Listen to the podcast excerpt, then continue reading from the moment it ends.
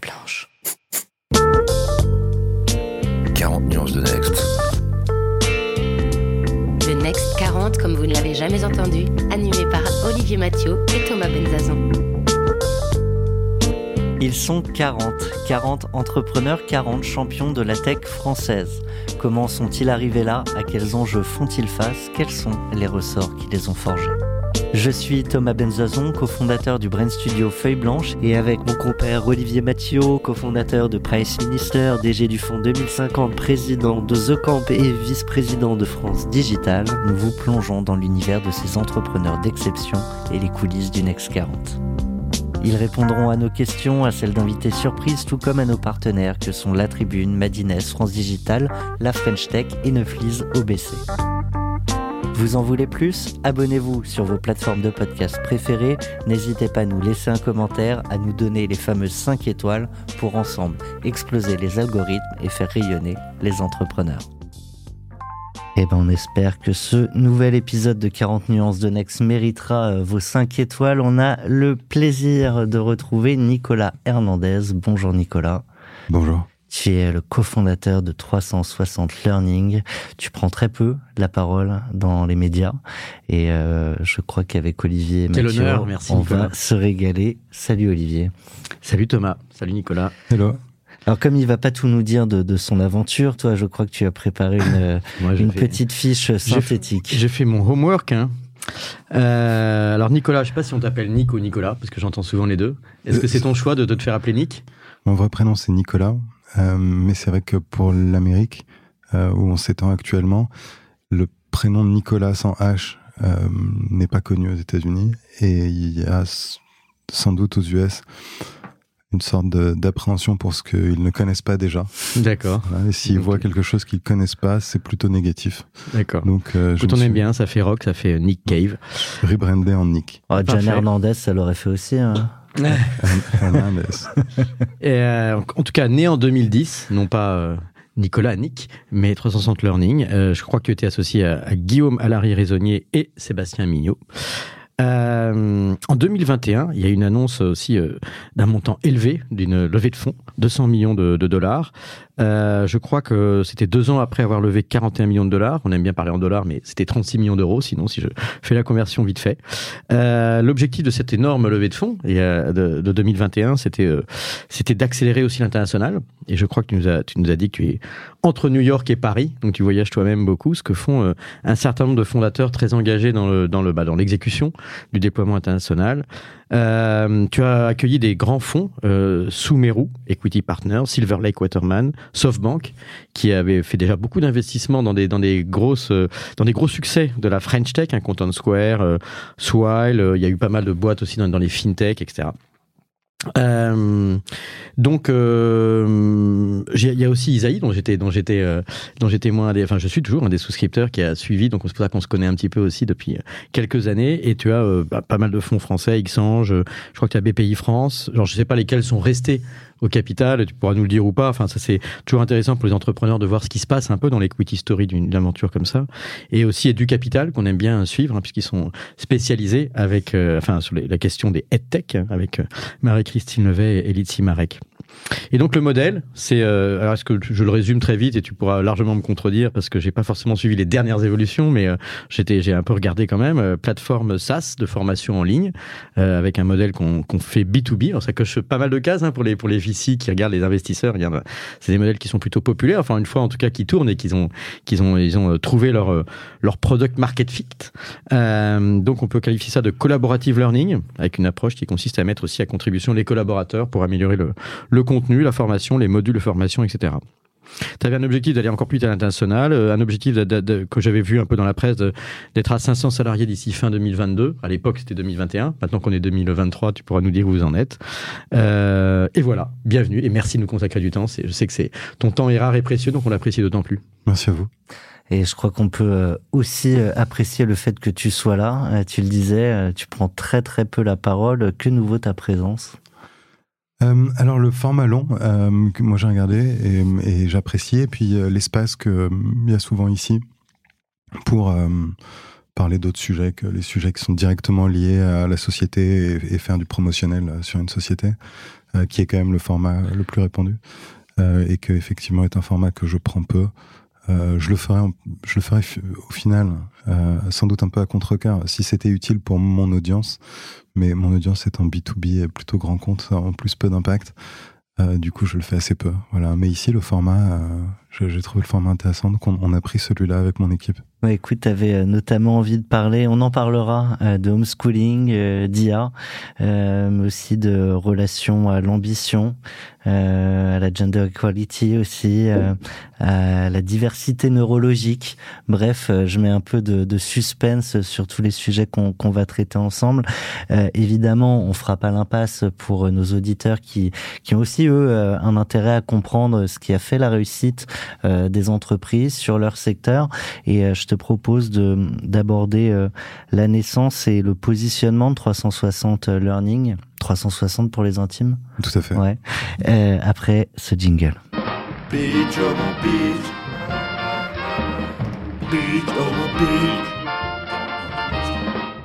Donc on va pas te demander de pitcher. Euh, je pense qu'Olivier a très bien expliqué quelle était l'activité, même s'il y a peut-être des, subtilités que tu pourras partager avec nous. Ce qui était intéressant, c'est que vous avez mis quatre ans à chercher et peut-être à, trouver, mais c'était d'ailleurs peut-être pas la seule option. Tout à fait. Sur le pitch, très rapidement, l'enjeu des entreprises aujourd'hui, c'est de gérer une masse salariale et d'avoir les bonnes personnes avec les bonnes compétences sur le bon job.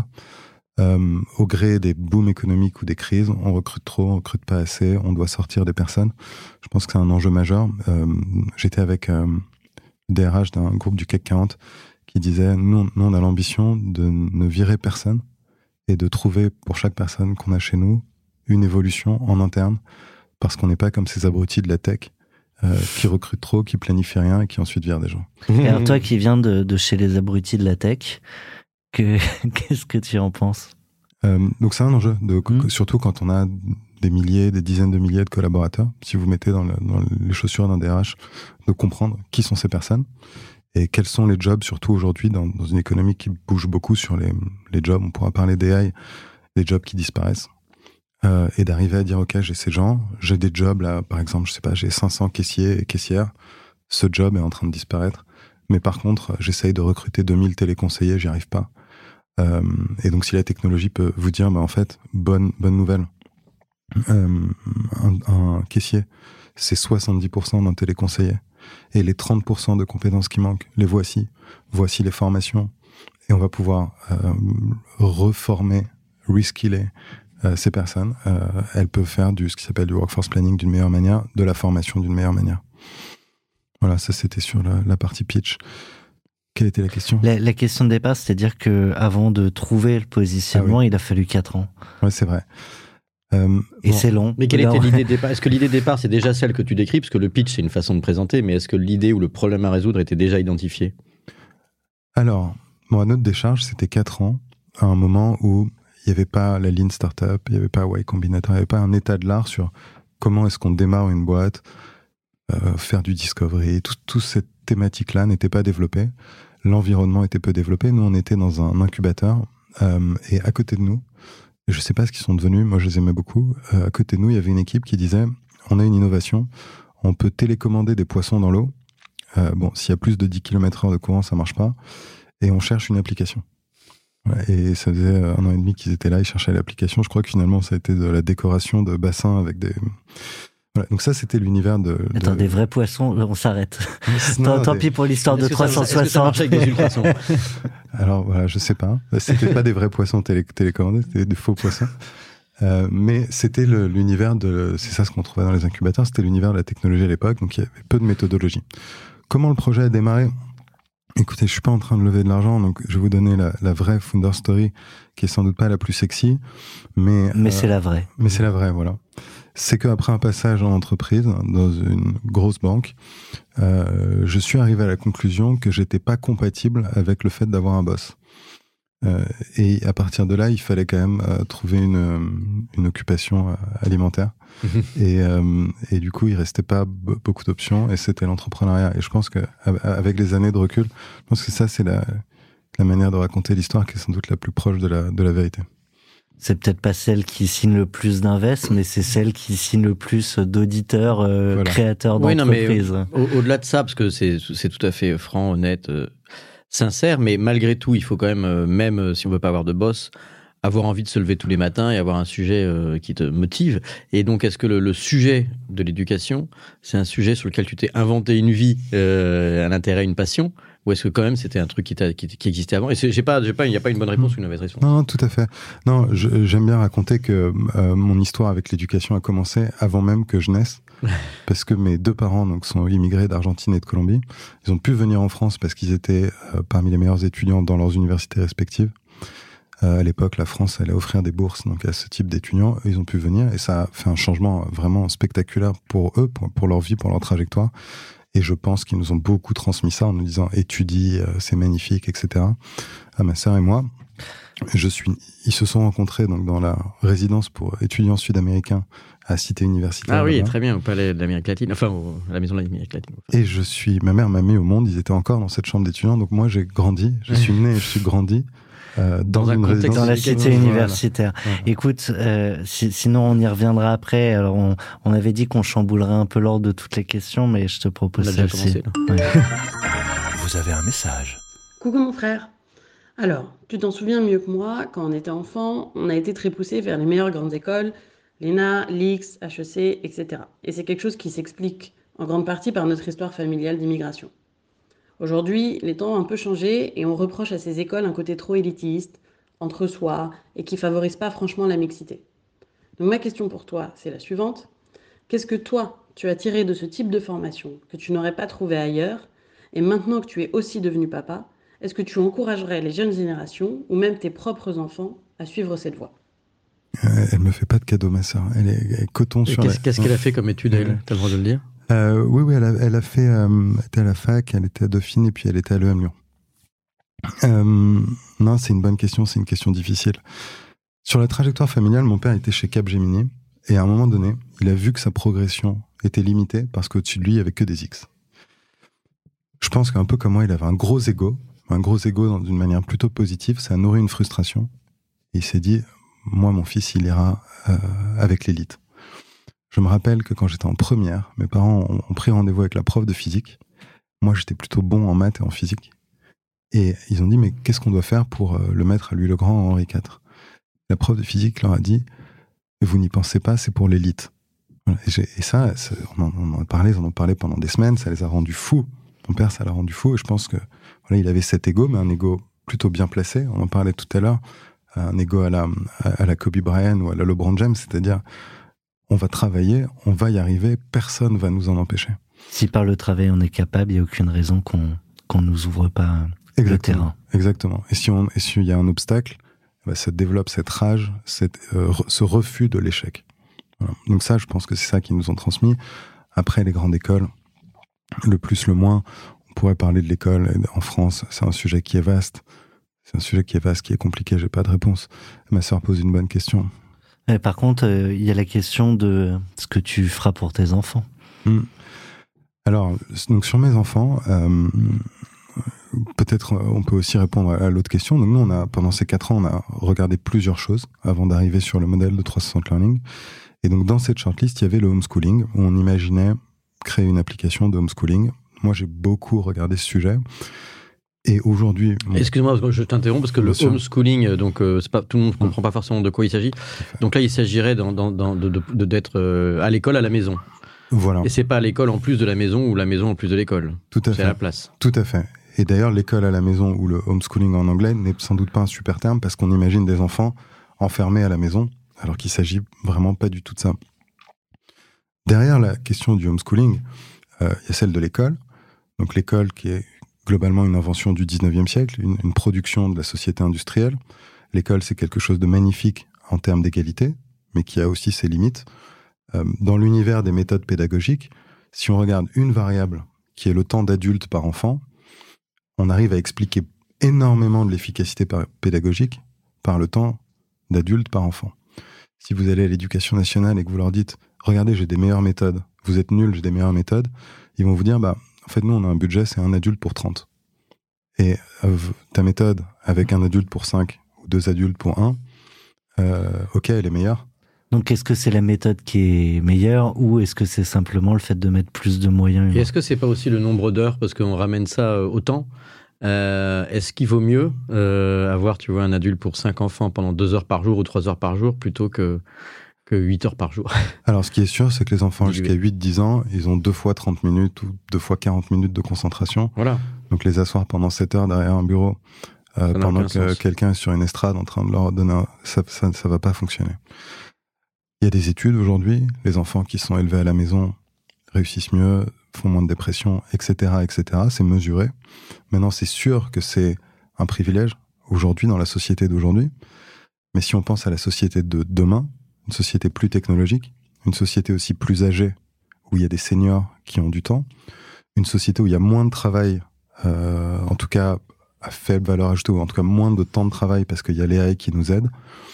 Moi, je pense que si on fait un pas en arrière, qu'on regarde l'histoire de l'humanité, l'école aurait été, en tout cas l'école telle qu'on la connaît aujourd'hui, aurait été peut-être une période de 150 ans et qu'elle se sera rebasculée à la maison avec des solutions Oui, mais pour après, tous. il y a, il y a au départ dans l'école, euh, je vais pas te contredire parce que là tu parles de technologie. Tu à, une, peux, à- une- à une époque précédente, euh, si on parle de, de précepteurs ou de, de- de- de parcours plus individualisés avec euh, un prof de maths qui vient, puis un prof de, littérature, un prof de latin, etc. tu as une vraie question qui se pose, qui est celle du un peu du, du rêve de la troisième République, qui est l'ascenseur social à Mm. travers l'école, et donc du coup la massification, donc plus d'élèves pour donner accès à tout le monde, et en plus avec euh, des sélections plus ou moins objectives à travers par exemple des parcours de, de mathématiques, etc. Et, euh, et donc il y a une- la question de l'ascenseur social que, qui m'intéresse aussi, enfin, enfin, ce que ça permet de faire en termes de rêve, et, et je trouve que ça existe dans ton discours à travers ce que tu racontes sur tes parents. Euh, c'était pas possible. euh, alors peut-être que maintenant, grâce à la technologie, on peut donner accès à tous, tout le monde, de manière équitable, mais euh, c'est difficile de le comparer au 19e siècle, au 18e Alors, il y siècle. a, il y a l'ascenseur, qui est une, une première chose. Souvent, ça vient avec le sujet de l'égalité. Donc, l'école Mhm. assure une égalité à tous. Néanmoins, on peut imaginer que si on arrive à rebasculer l'école à la maison, c'est sans doute pas le bon terme, mais c'est dans l'univers familial. Si on prend pareil avant le 19e siècle, les enfants, ils sont élevés euh, avec les parents, avec les grands-parents, dans une tribu, et puis ils ont des activités la journée, ils voient d'autres enfants, ils sont socialisés, etc. Ça, ça peut sans doute être plus Oui, efficace. c'est pas la fin de la socialisation. Parce que tout à l'heure, on va parler diversité aussi, et je trouvais ça paradoxal de Tout à fait. que chacun soit dans son coin. Tout à fait. L'école à la maison, c'est pas du tout la fin de la sociabilisation pour les enfants. C'est sans doute une sociabilisation d'ailleurs plus saine. Ceux qui ont des enfants le savent, ils ont un pouvoir mimétique phénoménal. Si on leur fournit des modèles qui sont des modèles adultes, qui sont plus éduqués, bah, vous avez des enfants à 7 ans, 8 ans, 10 ans, qui ont développé une maturité et qui sont impressionnants parce qu'ils vous parlent comme un adulte et ils développent une pensée comme un adulte, ils ont un vocabulaire comme un adulte, c'est juste qu'ils sont allés plus vite.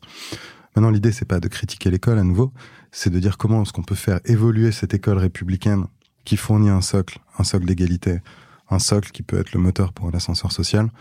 Comment est-ce qu'on la réinvente en prenant en compte les nouveaux, les, on a de- des degrés de liberté nouveaux, avec la technologie, avec le temps disponible, euh, et avec la technologie pour aider l'école, mais aussi pour libérer du temps. Voilà, on voit bien, on a un débat actuellement sur la réforme des retraites, le, le vieillissement de la population. Qu'est-ce qu'on fait avec ce temps qui est disponible? Qu'est-ce qu'on fait? On nous dit on va travailler plus longtemps parce qu'il y a des gens qui ont après 60-65 ans, ils vivent plus longtemps. Voilà, donc moi je suis convaincu qu'avec on a là les ingrédients d'une vraie révolution à l'école. Il reste à la rendre possible. Euh, malheureusement, en France, c'est pas le, sens euh, qui est en train d'être pris, puisque les enfants qui sont à l'école on sont en train d'être envoyés par les inspecteurs à l'école. Euh, c'est un peu la fin de l'école à la maison et de ces, expériences en France aux, aux grands dames des communautés de. Mais est-ce que dans, un, dans, un, dans une société républicaine, tu, imagines, alors à moins que tu, fasses, tu déclares la fin de la République, on pourrait revenir aux, aux fondamentaux de la, République athénienne, mais, sinon, il y, a, la- question un peu d'un encadrement. Est-ce que c'est un programme qui est une sorte d'homogénéisation quand même et de partage d'un certain nombre de valeurs qui font, euh, qui font le lien social, du vivre ensemble, etc. Euh, et donc, euh, en homeschooling, je pense que la raison pour laquelle c'est interdit, c'est aussi parce que ça peut partir euh, dans différentes euh, versions. Ça peut être récupéré sur des, par des valeurs, des sectes, des religions, etc. Et, et donc, tu perds un petit peu le- la notion euh, républicaine Tout à fait, tout à fait. C'est la laïque. c'est la raison de l'interdiction, mais donc c'est une interdiction qui est essentiellement motivée par la peur. Et je suis pas sûr qu'on construit la Mm. société de demain en prenant des décisions qui sont motivées par la peur. Très juste. Tu, euh, je, je, reviens juste sur la question de ta sœur. Euh, sur euh, est-ce que tu euh, souhaiteras la même chose pour tes enfants, c'est-à-dire de, de, grandes écoles, et, euh, et, je la prolonge un peu. tu es aussi entrepreneur. L'autre jour, on me racontait que sur certaines présentations de, de boîtes, on plaçait HEC ou X dans la, sur la première slide juste pour poser comme un argument de vente, ce qui est en partie vrai. mais du coup, en tant que recruteur, est-ce que tu as fait le choix de diversifier les, les provenances de, de, tes collaborateurs alors, moi, donc. Euh... Et en même temps, quand, pardon, je pousse juste la question, quand les gens viennent de grandes écoles, c'est quand même qu'ils ont été euh, habitués à penser, qu'ils ont quand même une certaine capacité à, à réfléchir et j'espère à produire. Et donc, c'est quand même des gages, a priori, de moins se planter. Et quand on est au début d'une boîte, on n'a pas envie de se planter non plus. Alors, donc, c'est, on est, on est toujours dans le même sujet. Donc, c'est une vérité que l'école aujourd'hui les cursus universitaires, euh, ce qui est monétisé là-dedans, dans les modèles commerciaux, c'est le logo. Donc on paye une école pour le logo. On paye un cursus pour le logo. C'est le business model de Coursera. Donc c'est euh, intrinsèquement dans l'éducation. Le sujet est est-ce que je peux faire un cursus qui me donne un logo qui va agir comme un signal dans différents contextes pour trouver un job, pour trouver un financement? Ce sujet-là dans l'éducation, il est central. C'est ça que la technologie doit disrupter en disant, en fait, aujourd'hui, il n'y a plus le logo parce qu'on a fait un parcours individualisé. C'est-à-dire qu'on a pris la personne, on a compris en quoi elle était typique et on lui a offert une manière d'apprendre qui était adaptée à cette personne et qui a permis d'aller vite. Si on arrive à prolonger ça dans l'entreprise en disant maintenant l'entreprise elle a besoin de certaines compétences, elle a aussi ses traits de personnalité et on est capable de dire voilà pour ce job, la personne qu'il vous faut, on l'a, on l'a fabriqué, on l'a éduqué, on lui a fourni la bonne éducation pour ce job, on n'aura plus besoin du logo. Euh, et ce qu'on est là aujourd'hui, ça dépend des jobs. Ça dépend. Vous avez des jobs où vous pouvez tester facilement. Donc euh, sur du marketing, vous pouvez recruter quelqu'un en marketing, vous pouvez lui faire faire un case. C'est relativement simple. Pour un développeur, c'est relativement compliqué. Et du coup, l'importance du logo, en tout cas dans les premières années, euh, va rester significative, même si aujourd'hui, vous avez des, des, des, écoles comme EPITA, comme 42 qui ont changé, qui changent un peu le paradigme. Et des gars complètement autodidactes, enfin des gars ou des filles, même s'il y a beaucoup de gars, euh, effectivement. Tout à fait, des mmh. autodidactes qui réussissent.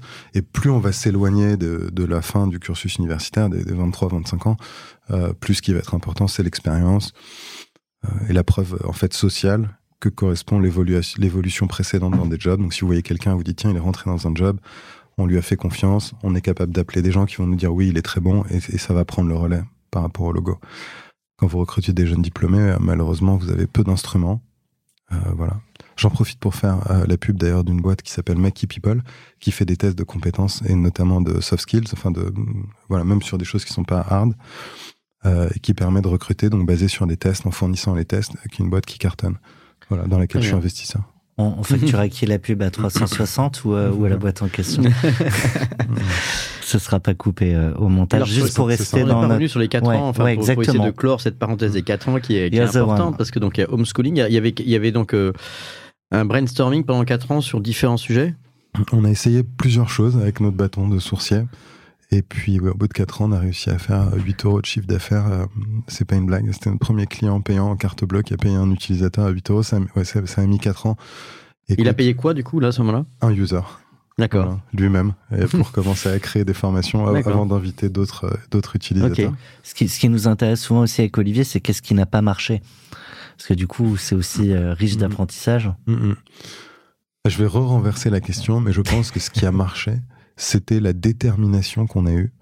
Et moi, j'en ai fait un, principe de la réussite de 360 Learning, mais je pense même de ma vie, c'est le niveau d'ambition que tu te donnes à toi-même. Et vraiment, à rebours de tout ce qu'on peut voir sur les réseaux sociaux ou sur les méthodes pour réussir qui sont très orientées productivité. On va dire comment tu peux faire plus, comment tu peux organiser mieux tes tâches, euh, que voilà quatre add-ons qui vont te faire produire encore plus. Moi, je dis tout ça, ça sert à rien. Euh, la vraie question, c'est est-ce que tu peux cultiver un état d'esprit pour toi-même où non seulement tu refuses l'échec, mais en permanence tu regardes, tu regardes ce qui se passe autour de toi, tu regardes ta trajectoire et tu te dis, je peux faire plus. Je veux dire, là, on est en train de pas arriver à faire quelque chose, je le refuse. C'est quasiment, c'est presque un côté borné. Euh, et ça, ça, peut aussi euh, avoir ses, ses, limites. Ça peut avoir ses limites. Non, on peut se brûler les ailes à faire ça, tout à fait. Euh, les gens sur Steve Jobs. Dans Parce que pendant quatre ans, et garde, ton, garde ce que tu voulais dire sur Steve Jobs, mais pendant quatre ans, vous étiez trois, du coup il y a forcément eu un moment où soit vous êtes mis des petits taquets entre vous en disant on est des brels, soit euh, soit on mange que des pâtes. Euh, Peut-être vous avez l'opportunité de ne pas manger que des pâtes, mais ça reste un sujet 4 ans. Non, non, on a mangé des pâtes. Moi, j'étais, euh, j'ai eu 30 ans, j'habitais encore chez ma mère. J'étais pas fier de ça, ça me posait un problème. Euh, mais je pense, on n'a pas eu besoin de se motiver réciproquement. Je pense qu'on avait, je pense que l'équipe était sélectionnée comme ça. Moi, j'ai euh, recruté un CTO qui m'avait, qui était, qui était polytechnicien, hein, euh, qui a fait de l'informatique, et puis dans son CV, il disait, bah, ou quand je lui ai parlé, il m'a dit, bah, moi, j'ai fait le conservatoire, j'ai fait de la clarinette, j'ai eu la médaille d'or du conservatoire. Ensuite, j'ai fait des jeux vidéo, j'ai gagné tel truc. Euh, ensuite, il fait du badminton. Aujourd'hui, il est au niveau national. Donc, c'est juste un mec, quoi qu'il fasse, il va au bout. moi, je, moi, je prends des gens comme ça, qui parlent pas beaucoup, mais où tu peux te dire, en fait, c'est quelqu'un qui refuse l'échec, c'est quelqu'un qui veut gagner, pas forcément gagner contre les autres, mais à la manière des grands sportifs, qui se tait et qui, qui veut travailler, qui veut dunker. Voilà, en silence, souvent. Ça fait du bruit le dunk. Mais... T'es un, un, fan de la NBA Ouais, tout à l'heure il parlait de Kobe Bryant. voilà, j'ai regardé. Euh, j'avais on a fait une petite retraite avec mon équipe euh, la semaine dernière, là, comme en début d'année, pour euh, se demander qu'est-ce qui était important cette année. Et euh, on a regardé un documentaire que j'avais choisi qui s'appelle Redeem Team sur euh, Netflix. Qui est fabuleux. Ouais, qui est fabuleux. Donc on a regardé ça et euh, c'est vrai qu'il y a donc il y a Kobe Bryant et c'est spectaculaire de voir Kobe Bryant qui arrive dans cette équipe. Avec les bonnes James, ouais. Voilà, et, et, il arrive dans l'équipe et l'équipe part faire la fête à Las Vegas, ils vont en club. Et, il, rentre, il rentre tard le soir et il le croise dans les couloirs. il rentre à 4 heures du matin et il voit Kobe Bryant qui descend et qui dit Et qui lui se lève. je, vais faire de la musculation. Et, et l'équipe raconte qu'une semaine plus tard, bah, ils étaient tous, ils, en fait, ils étaient tous en gym. Ils en avaient pas parlé. Il dit en fait, on n'a pas parlé, mais on a vu ce gars qui partait euh, au sport à 4 heures du mat, et puis ça s'est fait.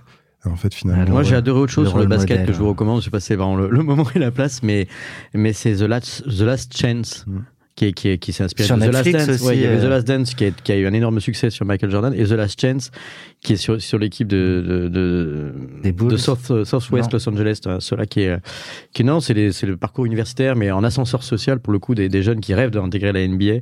Et ils sont maximum 23 ans. Et donc, c'est la, la, galère sociale de ce que c'est euh, dans des milieux pauvres d'être à un super niveau, mais d'avoir le risque de plafonner. Quoi. Mm. et le, le pendant que tu fais du coup avec ta, ta vie d'entrepreneur, les choix que tu as fait euh, de bosser beaucoup du coup? Ouais. Ouais, de travailler après, c'est pas forcément la quantité, mais c'est parfois l'intensité de l'effort. De se dire, euh, on va arriver à faire quelque chose, on veut faire quelque chose. D'abord, on choisit attentivement qu'est-ce qu'on va arriver à faire. C'est pas tout, on a de la clarté sur le, le but. Et ça, on va y arriver, ça va être difficile. On va, peut-être pas un côté masochiste, mais de se dire, on, sait que ça va être difficile, on sait qu'on n'a pas la bonne équipe, on est sur le papier, on n'est pas les bonnes personnes pour faire ça. Mais on va y arriver parce qu'on va être plus déterminé. Et notre détermination va être sans faille. Et quand, quand on a cet état d'esprit-là, on y arrive. S'inspirer. Respirer. On a invité un invité qui, qui chamboule tout, hein, l'ordre, mmh. l'ordre des choses. Oui, normalement, je rappelle qu'on a deux volets euh, dans le dans le podcast 40 nuances de Next. On parle un peu plus de l'entreprise, ensuite on s'intéresse à la personne. Mais avec euh, avec toi, on est invité à, à mélanger les ingrédients euh, oh. et ça reste une émulsion intéressante. On va passer d'une d'un d'un bord à l'autre de la rivière, mais tu tu évoquais la notion de méditation. Et d'ailleurs, tu parlais de retraite euh, en équipe. Euh, quand on préparait cet échange, tu, tu nous proposais même de, de faire avec nos auditeurs une expérience de méditation en direct. ouais. ouais, tout à fait. Alors, on peut, on peut aller sur l'expérience. Euh, pour le contexte, c'est vrai que je pense que la technologie aujourd'hui, elle est par nature très agitée. Et on parlait de ces discussions de productivité. Aujourd'hui, on ouvre LinkedIn, on voit tous ces conseils de productivité, mais c'est pas seulement ça, c'est l'habitude qu'on peut avoir de scroller, de consommer énormément d'informations. Et ça va agiter le cerveau dans l'impression qu'on fait beaucoup, on a l'impression qu'on est productif, qu'on digère, qu'on a des inputs, des outputs, que ça, tout ça va vite, que c'est intense. C'est pas, pas du tout intense, ça reste très en surface. Par contre, ça peut, et c'est quelque chose qui est fréquent, c'est une discussion fréquente dans la tech. Je pense qu'il y a du coup ce lien, ce pont qui s'est créé, euh, mais depuis les années 70, depuis la Silicon Valley des années 70, où il y a le mouvement hippie et l'innovation technologique qui ont la même genèse. À San Francisco. à San Francisco, exactement. Euh, et donc, souvent dans ces contextes-là, quand on travaille beaucoup, qu'on a cette détermination aussi. C'est parce que la méditation, c'est aussi quelque chose de, c'est l'instrument du sportif. Aujourd'hui, il n'y a pas un tennisman euh, qui n'a pas un coach en méditation. Et ceux qui jouent au tennis le savent. Quand on, se sent bien, qu'on a la bonne concentration, tout passe. Ça, c'était avant McEnroe. Je, je, qui était très énervé ah sur le terrain. Très... non, tout à fait. Mais le sport. non, mais y a, y a, là aussi, on se, on se donne des conseils de série, de machin, mais il y a un super film sur Borg. J'ai trouvé sur Borg, McEnroe et la fin, où il y en a un qui est censé être euh, le calme plat qui est l'iceberg, qui, était, qui est donc euh, Borg, et McEnroe super nerveux. Et en fait, on réalise que Borg était super nerveux quand il était gamin et que c'est là, il a réussi à vaincre ça. Alors c'est, on pourrait assimiler ça à la méditation, enfin par des techniques avec ses coachs. Il est passé d'un gamin hyper turbulent qui cassait sa raquette à une sorte de monstre froid qui a énervé euh, Borg au maximum. Mais, mais il n'était pas comme ça au départ. C'est quoi J'avais oublié que je voulais le voir ce film, et du coup tu m'as tué la fin.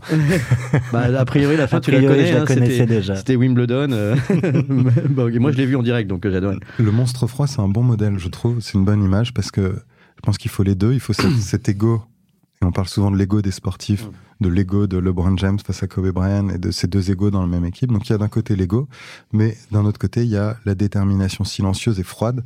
Et donc c'est souvent dans cet équilibre entre l'énergie, la volonté de réussir qui est très intense, et pour réussir, la capacité en fait à se refroidir, se calmer, méditer et s'observer soi-même. Euh, dans, cette, dans ces exercices de méditation, donc moi j'en ai fait un petit peu, je proclame pas être un, grand euh, maître yogi, il euh, y a une app que j'aime beaucoup qui s'appelle euh, Waking Up euh, de Harris.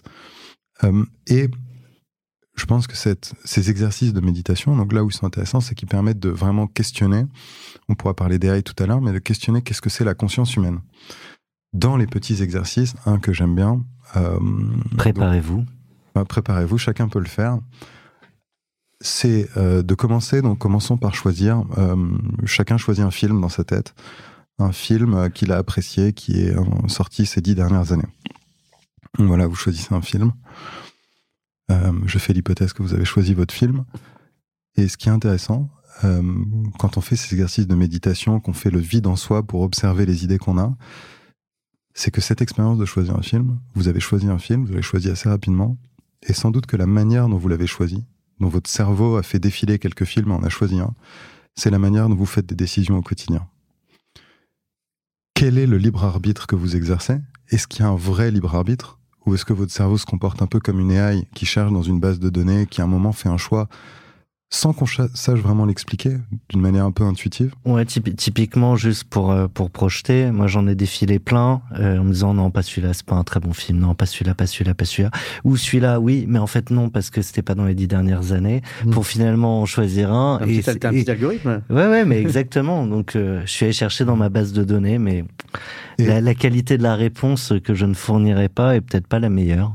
L'exercice de méditation serait de dire maintenant pense à ce film euh, reste silencieux, essaye de faire le vide et vois quelles images, quelles images sont associées à ce film, qu'est-ce qui fait qu'il est sorti, pour comprendre comment tu prends des décisions au quotidien. Quand tu creuses ça, tu peux assez rapidement, et donc c'est tout ce champ de la méditation et qui rejoint aujourd'hui les questionnements technologiques autour de l'AI, de chat GPT, etc. Quelle est la nature propre en tant qu'être humain de ce moment où tu décides combien de vraies décisions tu fais chaque semaine, chaque mois, chaque année, peut-être deux. Combien de décisions tu fais qui sont un peu plus évoluées que la manière dont tu as choisi ce film? Sans doute pas beaucoup.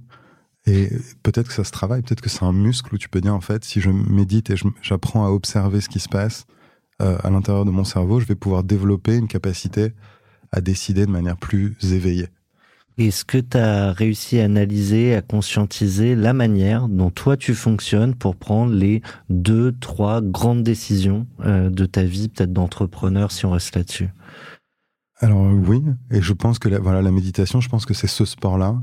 C'est le sport qui consiste à arriver un moment à fermer les yeux, arriver, et c'est vraiment de la pratique, c'est-à-dire que plus on le fait, plus ça peut être rapide, à chasser ce qui peut faire du bruit dans ton cerveau au quotidien parce que tu as justement toutes ces sollicitations, etc., surtout dans un monde technologique, à tout chasser, à faire le vide et à se dire maintenant j'ai une décision, je peux choisir A, B, C. Qu'est-ce que chacun des choix me fait ressentir comme émotion, à quoi ils sont attachés comme idée, et là faire un choix où peut-être le libre arbitre s'exprime un peu plus on peut faire de la place, mais il faut faire vraiment de la place, c'est-à-dire qu'il faut faire du silence. Tu demandais pourquoi je venais euh, assez rarement, moi, dans des émissions. Je crois beaucoup que la, qualité de la vie euh, nécessite, avoir une vie de qualité, nécessite de faire le vide, de faire du silence, pour faire de la place à quelques décisions de temps en temps ou aux choses qui sont importantes. Ce que j'entends du coup, c'est euh, peut-être c'est pas la finalité de la décision qui, qui compte, mais la manière dont on l'a prise. Et toi, en l'occurrence, c'est en mettant de côté le bruit, premièrement, et deux, en remettant de l'émotion. Oui. Si j'essaie de résumer ce que j'ai compris de ce que tu as dit. Disons que pour faire des choix qui sont parfois structurants dans la vie et ne pas les faire de la même manière qu'on choisit ce film, c'est-à-dire en disant bon, il y a ça, ça, ça, allez, j'ai une intuition, je vais là et où en fait on va beaucoup subir des associations, des, choses qu'on n'a pas maîtrisées. Voilà, faire de l'espace pour un moment peut-être, et c'est vraiment, une, je pense, un point d'interrogation. Mais, du coup, du coup, ça c'est une, une, méditation qui a un objectif alors du coup. C'est une forme de méditation qui, qui, tend à, par exemple, à prendre des décisions. Oui, c'est une, une, méditation qui est assez peu mystique, où elle, elle vise pas une, découverte métaphysique, mais plus une pratique de vie euh, plus euh, moins bruyante et peut-être plus éclairée. Et je pense que là, vraiment, la notion centrale, c'est celle de libre arbitre. C'est ce qui est exploré dans Waking Up. Dans Waking Up. C'est pour ça que j'aime cette application, parce qu'elle est, elle est pas métaphysique, elle est plus un peu quasiment l'ingénierie du cerveau. Et la méditation étant le sport qui permet de mieux se comprendre soi-même pour, voilà, de décider avec moins de bruit, plus de calme, en se comprenant mieux soi-même.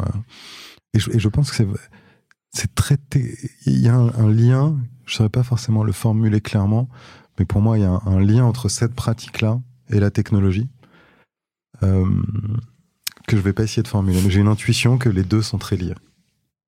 D'accord. Alors non, moi là, tu m'as, j'ai besoin que tu, tu développes euh, en partie. Alors, c'est difficile, mais si on essaye, c'est un peu. Si j'essaye de porter quelque chose de très lourd avec mon bras gauche, euh, ça va être plus simple si j'ai quelque chose qui fait le même poids sur mon bras droit. Et euh, voilà, pour euh, développer une compréhension de ce qu'est fondamentalement la technologie, des, choix technologiques à faire, je pense que l'être humain, c'est une violence qui, qui s'impose et qui va changer son cerveau, qui va changer son être au monde. Et que pour pouvoir aller loin, il faut développer en même temps la capacité d'être à soi-même dans un espace c'est chercher le yin et le yang permanent sur tous les sujets. Voilà, d'une certaine manière, on peut dire ça comme Tout est son contraire et, et en même temps. Chercher un équilibre mm. et, et, avancer. Mais un équilibre entre quoi et quoi? De façon le bras gauche et le bras droit, est-ce que c'est euh, ce qu'on appelle le cerveau droit, le cerveau gauche et le cerveau droit Est-ce que c'est, euh, est-ce qu'il faut, euh, enfin en quelque sorte, pas atrophier la mm. dimension émotionnelle euh, pour pouvoir euh, avoir un effet levier plus important aussi sur la dimension mmh. bah, purement disons, rationnelle, technologique, etc. Ouais, ouais, c'est peut-être, c'est peut-être ça. C'est entre la technologie et l'humain, euh, entre l'accessoire et l'essentiel. En tout cas, ça nous amène à, à l'AI. Moi, j'aimerais bien en parler parce qu'on on, commence à rentrer là-dessus. Mm. Ça peut faire un, pont parce que plus on développe la méditation dans un monde ultra bruyant et plus euh, parfois, euh, moi, ça me fait sourire hein, quand je rencontre certains entrepreneurs. Pas, pas toi, parce que tu vois, tu as développé vraiment une, une, une, une logique et tu la partages et je trouve ça assez touchant et je te remercie. Mais il y a d'autres entrepreneurs qui parfois on, qui sont dans des pratiques de, méditation et, et, je le vois bah, effectivement par. Euh, tu vois, ces entrepreneurs qui I want to make the world a better place, I want to make the world a better place, qui sont dans l'agitation et le, bruit et qui sont parfois parfois des très bons entrepreneurs hein, par ailleurs, mais qui peuvent aussi euh, passer en burn-out parce que voilà, le cerveau effectivement à force d'être euh, sursollicité euh, va, va griller un peu en multitasking, va griller va griller des, des neurones. Donc il y a une dimension un peu de, de l'entrepreneur toujours positif et en fait qui va pas forcément admettre aussi que temps ça va mal, voire temps ça va même très mal. hein. Il y en a qui vont pas très bien et qui sont en dépression. C'est le bras gauche, le bras droit Ouais, c'est ça. Donc c'est pour ça que je, je posais la question en ces termes d'ailleurs, tout à fait Thomas. Et euh, mais du coup, il y a quand même une question derrière qui est, euh, oui effectivement, maintenant ça m'amène assez directement à l'AI en fait, puisque là on vient de parler d'intelligence émotionnelle et moi j'aime bien opposer l'intelligence artificielle à l'intelligence émotionnelle, mais finalement je, je réalise en, en discutant avec toi que c'est peut-être pas une opposition. Et il y a peut-être des complémentarités, etc. T'avais une question là-dessus? Non. Tu vois Oh là là.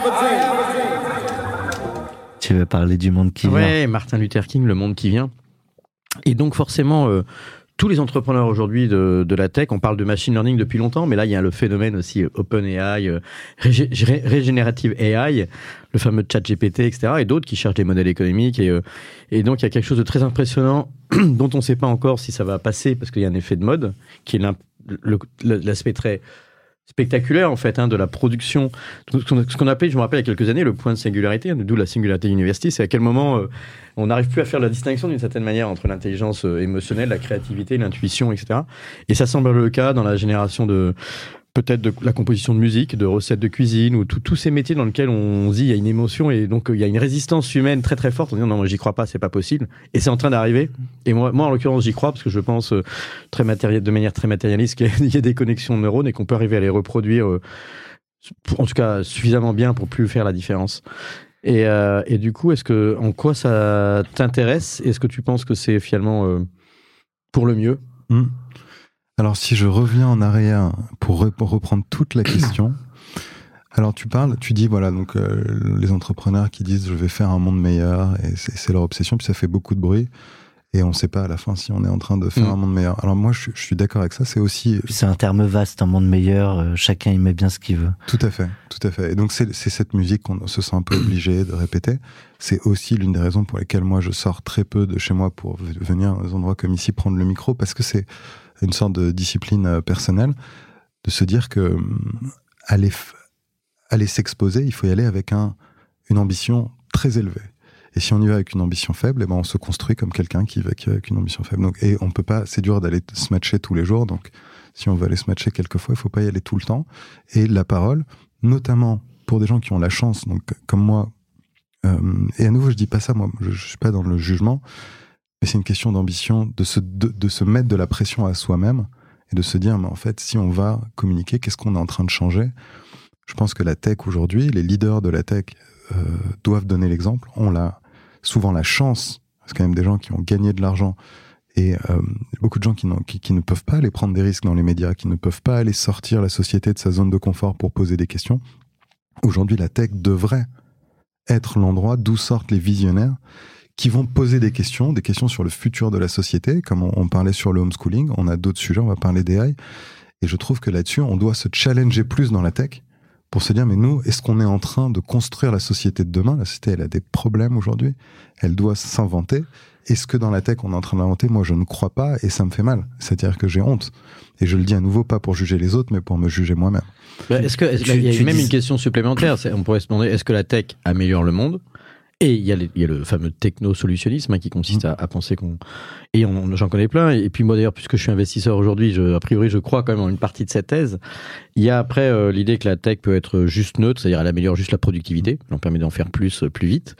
Voire euh, négativement, on peut considérer que la tech, au contraire, contribue à, à détruire quelque chose. Mhm. C'est peut-être cette petite, ce petit supplément d'âme qui finit par disparaître. Et c'est les, les bonnes questions à poser. Voilà. Et on parlait de l'école à la maison, et je pense que ça, ça doit être un sujet central. Et, voilà. Et il y a tout, on pourrait faire la liste des sujets. On parle de la méditation, de l'être au monde, de l'expérience du monde que la technologie permet ou détruit. Mhm. Voilà, ça, ça doit être, selon moi, ça doit être dans les questions centrales.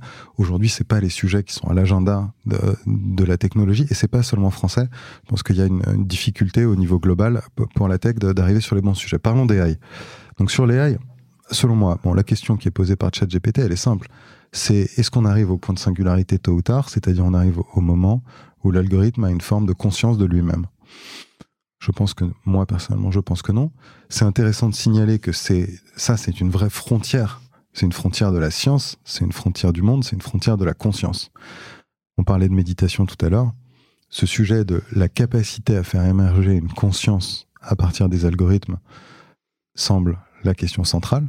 Voilà, est-ce que l'algorithme à un moment va Je, pouvoir... je pense, je produis des lignes de code, donc je suis. C'est- Voilà, est-ce qu'on va avoir un algorithme qui va se mettre à dire euh, oui ou non? Moi, personnellement, j'ai un projet là-dessus. Ça fait partie, vous savez, j'ai une petite liste des choses que j'aimerais faire avant de mourir. Donc ça, c'est l'un de mes projets. Et je pense qu'aujourd'hui, on est à la fois proche et loin. Euh, aujourd'hui, les AI, elles sont entraînées sur des quantités de données. Donc par exemple, on va ChatGPT, il est entraîné sur du texte. Donc on va lui faire lire Wikipédia. On va lui faire lire des euh, vraiment des tétras de données de texte. Euh, les Dans toutes les langues. hein. dans toutes les langues, ouais. Les intelligences artificielles qui conduisent, on va leur faire visionner des milliards d'heures de euh, self-driving, de, de, pas, pas de self-driving, de, de conduite. Moi, j'ai j'ai deux enfants. Je peux vous dire que si vous prenez un, un petit bébé et que vous le mettez devant un milliard d'heures de conduite, il va pas devenir intelligent. Il va devenir fou. Par contre, si on prend cet algorithme, et donc ça c'est mon projet, moi je pense qu'on est en fait à un millimètre de produire ces algorithmes conscients. Il suffit de prendre ces algorithmes qui sont aujourd'hui évolués et de les mettre dans un monde qui reproduit les conditions d'émergence de la conscience humaine. Ça veut dire quoi les conditions d'émergence de la conscience humaine? C'est sans doute la bonne question à se poser dans le cadre de ce projet euh, pour lequel je, cherche un milliard de- de- d'euros de, financement si euh, quelqu'un euh, qui écoute souhaite me les donner. Là, il a pas parlé en dollars. C'est c'est en euros. mais, mais non, mais c'est un, un point intéressant parce que je pense que ça doit être un projet européen. On pourrait se demander pourquoi. Et je pense que la bonne chose à faire, c'est de prendre ces algorithmes et de les mettre donc dans un monde qui peut être très simple, un monde en 2D, qui reproduit des conditions simples comme l'expérience de l'altérité. C'est-à-dire, moi, je suis un algorithme, mais j'expérien- j'expérimente la présence devant moi de quelqu'un d'autre qui est comme moi. Et je, je vois cette al- altérité. Euh, de la finitude, c'est-à-dire que j'ai une finitude physique, j'ai un début et une fin, j'ai une finitude temporelle. Euh, Qu'est-ce qu'il y a d'autre au principe même de l'émergence de la conscience humaine? Il y a l'empathie, c'est-à-dire c'est quelque chose qui est built-in. Quand vous naissez, l'enfant, si vous le faites un sourire, il décode le sourire et il éprouve de la joie. Et si vous pleurez, il le décode aussi. Donc ça, c'est vraiment un truc puissant qui est built-in. Et je dis, on recode ça, on recode ces quelques conditions, il faut réfléchir à la liste. On met un algorithme là-dedans, on attend un petit peu et il va être conscient. Et il va dire je. Voilà. Et je pense que ça, voilà, ça c'est la. je- Et je- donc la, la fin, enfin la finalité même temporelle, euh, pour toi fera la différence. Ah, Elle est nécessaire. Dans, je pense qu'elle est une condition nécessaire de l'émergence d'une conscience. Si on n'a pas de finitude, on ne dit pas je. Parce que si je suis, par définition, si je suis tout, euh, je ne suis, je ne suis rien. Je ne suis pas ouais. un sujet. Si j'ai, si j'ai pas de limite, donc si l'algorithme ne fait pas l'expérience dans son expérience du monde extérieur, il ne ressent pas cette expérience d'une finitude. Comme nous, quoi, la finitude, Mhm. euh, comme le bébé qui émerge et puis il se cogne la tête, il a mal. Et s'il n'y a pas ça, il n'y a pas de conscience. Mais je pense par contre que, en fait, reproduire ça dans un petit. C'est la démonstration de Dieu, ce que tu es en train de faire. Mais donc, donc après, on peut aller sur les questions de voilà, est-ce que. euh, Et le huitième jour, il créa l'algorithme. mais et on est on est très pro- à la fois très loin parce que c'est pas du tout l'approche de tous. ces- Pourtant, vous avez tous ces développeurs, tous ces gens de la tech qui veulent construire le AGI et la- arriver à la singularité. C'est quand même la mission typiquement de OpenAI. La mission déclarée, c'est de construire ça. Mais alors, c'est pas la bonne approche. Moi, voilà, je vous ai donné la bonne approche. En plus, j'ai tout- fait toute la recherche, donc je sais comment implémenter le truc. Il me faut juste un milliard d'euros. Avec 100 millions, on peut peut-être faire. Et euh, ce projet, justement, il en est où? Euh, T'as as les premiers les- invests euh, Non, non, c'est nulle part. C'est nulle part, Hmm. c'est dans ma tête.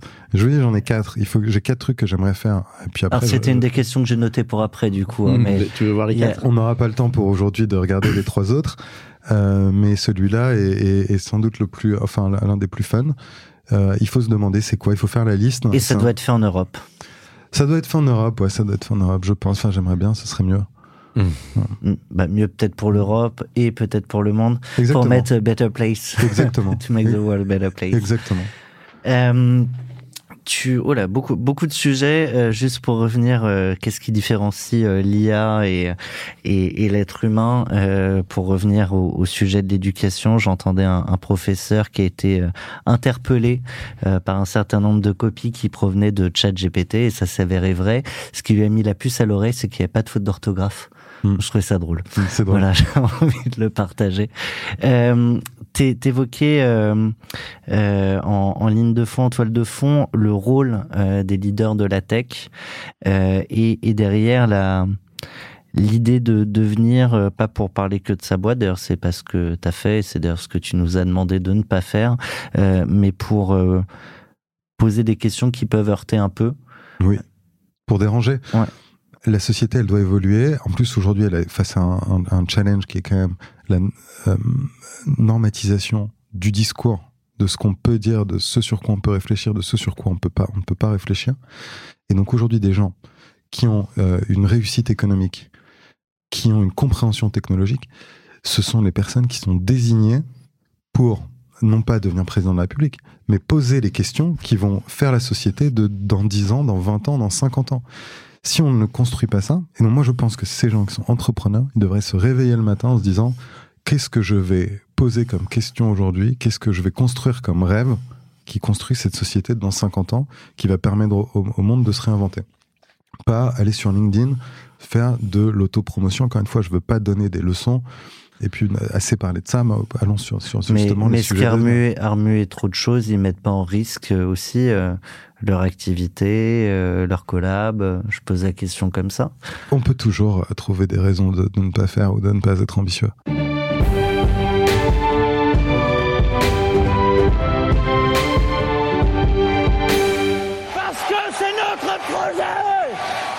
T'as vu, on l'a changé. Ouais, c'est euh, mieux, hein Écoute, c'est euh, moi j'aime beaucoup les citations en général, la capacité de, des grands penseurs à encapsuler euh, tu vois, quel- en quelques mots quelque chose de fort. Et on, on cite souvent Macron, il doit être bon en citation. Il y a, des- il y a des mots qui restent parfois, indépendamment de ce qu'on pense de lui euh, sur le plan idéologique. Mais en tous les cas, il y a, il y a- ce qui est, qu'est-ce qui, euh, est-ce que toi le- la politique t'intéresse déjà en général?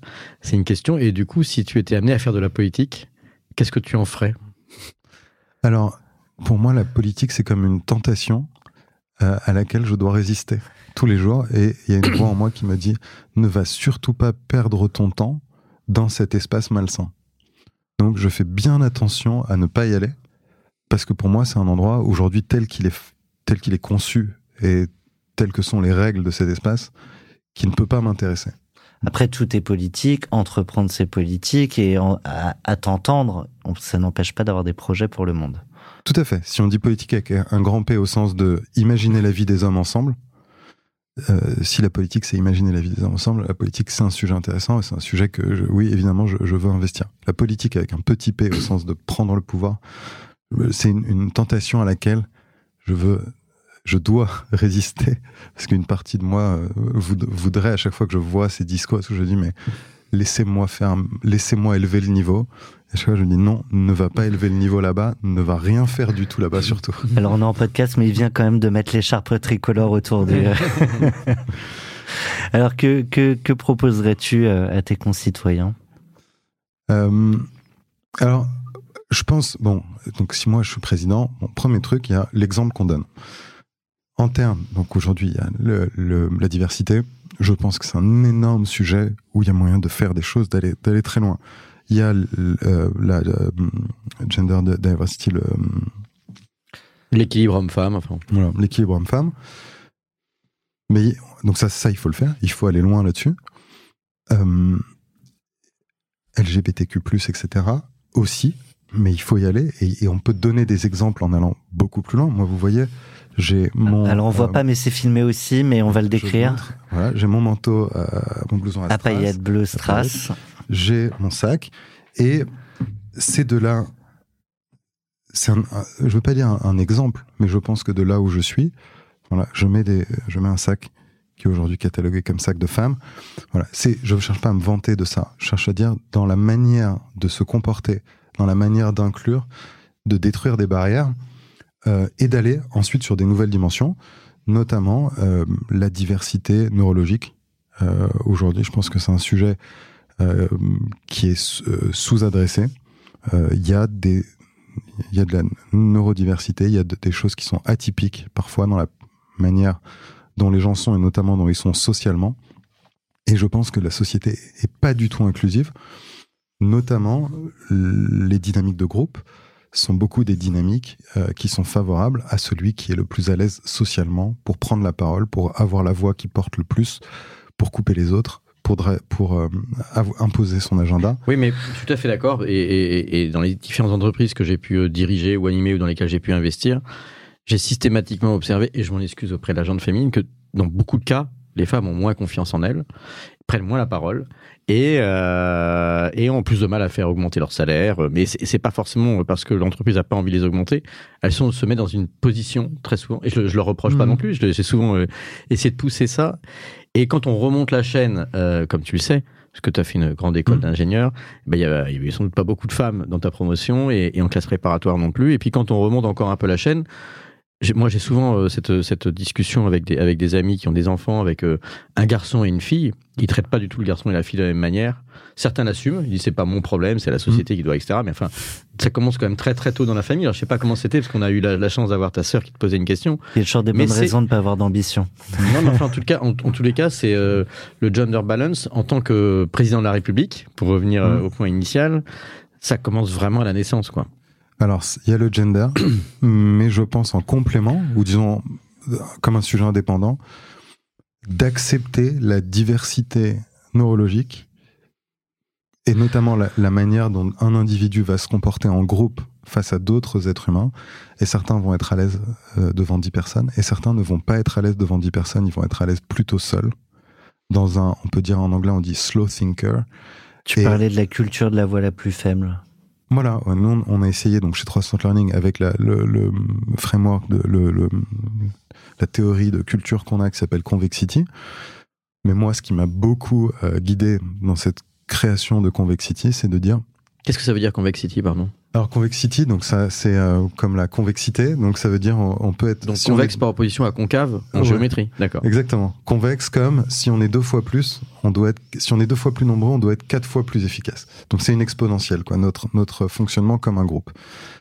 Donc c'est, ça, c'est un, un angle de performance, mais c'est aussi de dire, bah, souvent les organisations, plus elles sont nombreuses, moins elles sont efficaces. Comment est-ce qu'on crée une culture qui, par design, va être d'autant plus efficace qu'on est nombreux? Et là-dedans, il y a évidemment un focus sur l'impact, le niveau d'ambition, la performance, qui vient en premier. Donc, ne pas, ne pas faire de concessions, ne pas trouver de raison de ne pas être ambitieux, mais au contraire se dire qu'on va être ambitieux, qu'on va y arriver. Euh, mais il y a d'autres piliers pour faire de la place à des personnes qui ne vont pas être en groupe dans un meeting, la personne qui parle le plus fort, ni celle qui parle le plus vite. Et souvent, ces personnes se font écraser dans nos sociétés aujourd'hui. Et si on parle de, diversité dans le spectre, il y aurait, d'autres dimensions que ça. C'est pas juste le meeting. Et c'est faire une place, voilà, pour ceux qui sont plutôt des penseurs euh, froids, euh, plus lents, plus des gens de la synchrone. Et ça, bon, ça, alors je dis pas qu'en, en- enfin, je pense que là-dessus, on était juste sur le premier sous-bullet point, sur le premier point de, en, en tant que président. Donc il y a l'exemple et la C'est un programme diversité. complet, hein, Et on normal. pourrait, on pourrait aller très loin là-dessus. Voilà, exactement. Non, mais après, voilà, le homeschooling, moi, l'école à la maison, euh, si je suis président, je défais les règles, je permets de, au contraire, fournir un cadre d'expérimentation pour permettre de voir comment, avec les retraités, avec la technologie, avec certains enfants, on peut adapter l'école. Et c'est pas en, dis- en maintenant des principes euh, les principes républicains. ouais. égalita- enfin, égalitaires, pas au sens bête du terme, mais disons d'égalité des chances euh, et d'accès L'accès, à la- l'accès euh, pour tous. Voilà. Mais peut-être que l'accès pour tous, si on organise bien la société, on peut, il y en a certains pour qui ça va être comme si, il y en a d'autres pour qui ça, et on va, on va avoir plus de temps d'adultes à la fin pour tous les enfants. Je, parce que je, reviens à l'ascenseur social parce que euh, je trouvais que c'était très touchant ce que tu racontais aussi hein, sur ta famille, euh, etc. Et donc euh, j'imagine que tu peux avoir une certaine sensibilité à ça, même si c'est pas comment dire quelque chose d'angélique de vouloir l'égalité pour tout le monde, mais il y a aussi dans les sociologues, tu vois, on parle c'est du voilà des, des règles bourdieusiennes qui fait qu'en fait, on parle dans, dans Polytechnique, on a très souvent dit que c'est l'école des pères, par exemple, hein, donc ce qui veut bien dire quelque chose. Enfin, certains milieux ou certaines, pas forcément des, des milieux riches, mais des, des milieux dans lesquels il y a de l'éducation, des fils de professeurs, etc. Et, euh, et la question qui se pose derrière et qui, qui m'a un peu, qui, qui avait choqué pas mal de personnes. Quand tu connais Laurent Alexandre, qui, est un- Oui. qui était un entrepreneur et qui est, souvent assez euh, disruptif dans ses prises de parole. euh, Doctissimo. Doctissimo et qui a, qui à la fois euh, a eu un parcours universitaire brillant et qui a aussi, enfin comme nous tous, je dirais d'une certaine manière, un ego quand même important, donc il va avoir raison sur beaucoup de choses. Et il disait que finalement le QI c'est génétique aussi. Mm. Parce que par reproduction sociale, en prenant le, sans avoir un, un regard euh, politisé euh, droite-gauche, bah finalement euh, les gens euh, intelligents vont plutôt s'associer entre eux et avoir euh, des enfants intelligents dans un certain milieu social par homogénéité, etc. Et, et du coup, est-ce que, est-ce que c'est au rôle de l'école d'essayer de casser ça ou pas en fait finalement? Je pense que la société, si on si pareil, si on fait un pas de recul, moi j'ai pas toutes les réponses là-dessus, mais si je pense que si on fait un pas de recul, ça va dans le bon sens. Je pense qu'il y a euh, 40 ans, si on était pré-internet, pré-disruption des communications, voilà, aujourd'hui, si on a Internet, on peut quand même se, renseigner. Accès, ouais. on peut apprendre et on peut apprendre par soi-même. Ça ne veut pas dire, je dis pas que le bagage culturel, l'endroit où on est, n'a pas aujourd'hui encore trop d'importance. Ça a une incidence, bien sûr. Ça a trop d'incidence. Et quand on dit, voilà, les, moi je pense à nouveau que l'école à la maison, c'est pas intuitif. Et je pense que, en réalité, on dit l'école fournit un socle d'égalité. Elle fournit ça, mais ce qui se passe à la maison a encore trop d'importance et va être trop discriminant mmh. sur les carrières. Je pense qu'avec les bonnes technologies, la bonne approche d'un de re-responsabiliser les parents sur l'éducation de leurs enfants en leur donnant de la méthode, en leur donnant des outils. Euh, en fait, on peut adresser ce sujet d'égalité. Voilà. Intéressant. Après, j'ai un programme en 38 points. J'ai d'ailleurs déclaré ma candidature. Écoute, on va, on va, on va t'aider et relayer ça sur les réseaux sociaux et moi je voterai pour euh, toi. Non, mais moi j'aurais bien creusé euh, cette notion de diversité neurologique, mais ce sera peut-être pour un, un, prochain épisode si. Ouais, avec, avec plaisir. Non, mais ça m'en parle d'un du, du, spectre neurologique. Et je pense qu'il y a une vraie normativité aujourd'hui dans la société qui va favoriser des personnes qui, dans leur manière de réfléchir et notamment d'interagir socialement, euh, correspondent à certaines normes. Et il y a des gens qu'on va trouver bizarres, euh, gênants, voilà, et tout, c'est tout ce vocabulaire autour de. Et je vous dis, dans 50 ans, on trouvera les remarques sexistes euh, ou racistes. Et ben, quand on dira, tiens, euh, j'ai parlé avec lui, il est, il est gênant dans ses interactions. Et ben, c'est du même niveau. C'est du même niveau de discrimination de dire telle personne, il, me gêne, il est bizarre. Euh, voilà, tout ça, je pense que c'est une, une, aussi une, une nouvelle frontière de plus d'inclusivité. C'est de l'humanisme. Ouais, c'est de la, c'est vraiment de la, ouais, c'est accepter la diversité et en fait trouver et lui donner une place et lui donner une place et ensuite la développer et dire. Euh, et, du coup, euh, dans, je, reste sur la, notion très très pro, très business, bah, parce qu'on on sait d'abord, euh, même si on se rend compte qu'on qu'on va que les frontières en fait sont un peu plus larges que que juste le monde du travail, mais ça veut dire quoi dans une boîte comme 360 de, de faire de la place à la. Alors, tu parlais aussi de de pensée lente. Euh, mais c'est intéressant de, de, de, se demander ce que ça impose. Parce que quand on fait des, des choix comme celui-ci, mm. ça veut bien dire qu'à un moment dans le concret, c'est-à-dire qu'il y a des choses qu'on ne laisse plus passer ou qu'on permet qui n'étaient pas euh, autorisées socialement avant. Oui. Oui, ça c'est les. Après c'est les petites astuces du quotidien, donc ça peut être très tactique, mais c'est de dire, euh, on va pas faire un meeting à chaque fois qu'on doit résoudre un problème, parce qu'on sait que si on fait ça, celui qui va imposer sa vision, et c'est souvent celui plus que celle, c'est lié, euh, mais c'est pas que ça, euh, c'est celui qui parle le plus fort. C'est celui qui répond le plus vite, c'est celui qui a du... Qui a l'aisance orale. Qui a l'aisance orale, on va vous dire, il a de la gravitas, il a du charisme, il a du swag. Je pense voilà, que tout ce vocabulaire et toute cette logique-là est en fait une logique discriminante qui masque une, une euh, approche normative normalisatrice et euh, euh oppressante. Euh, c'est de l'oppression en fait d'une norme sur des gens qui ne correspondent pas à la norme. Bon après ça veut pas dire que quelqu'un qui a une aisance orale n'a rien à apporter non plus, mais du coup concrètement, comment chacun a la possibilité de, de résoudre le problème et, et de le proposer? En faisant de la place aux autres. En faisant de la place au silence, au temps long, à l'écoute, et euh, en, luttant avec soi-même pour, pour, pour, mettre de côté les préjugés. Mais après, de manière concrète, ça veut dire qu'il y a certaines personnes à qui on va dire Je te pose une question, tu n'as pas la réponse, réfléchis-y et reviens-moi plus tard.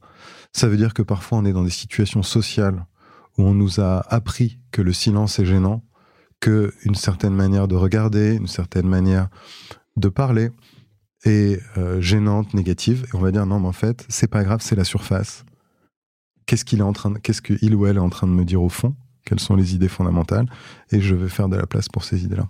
Cette idée de dire aussi, euh, tu n'es pas obligé d'avoir la réponse.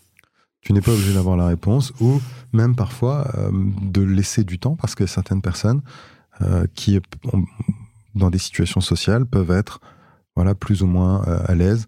Moi, je peux vous dire, hein, vous me mettez dans une soirée où il y a plus que 10 personnes, j'ai 30 minutes avant d'être fatigué.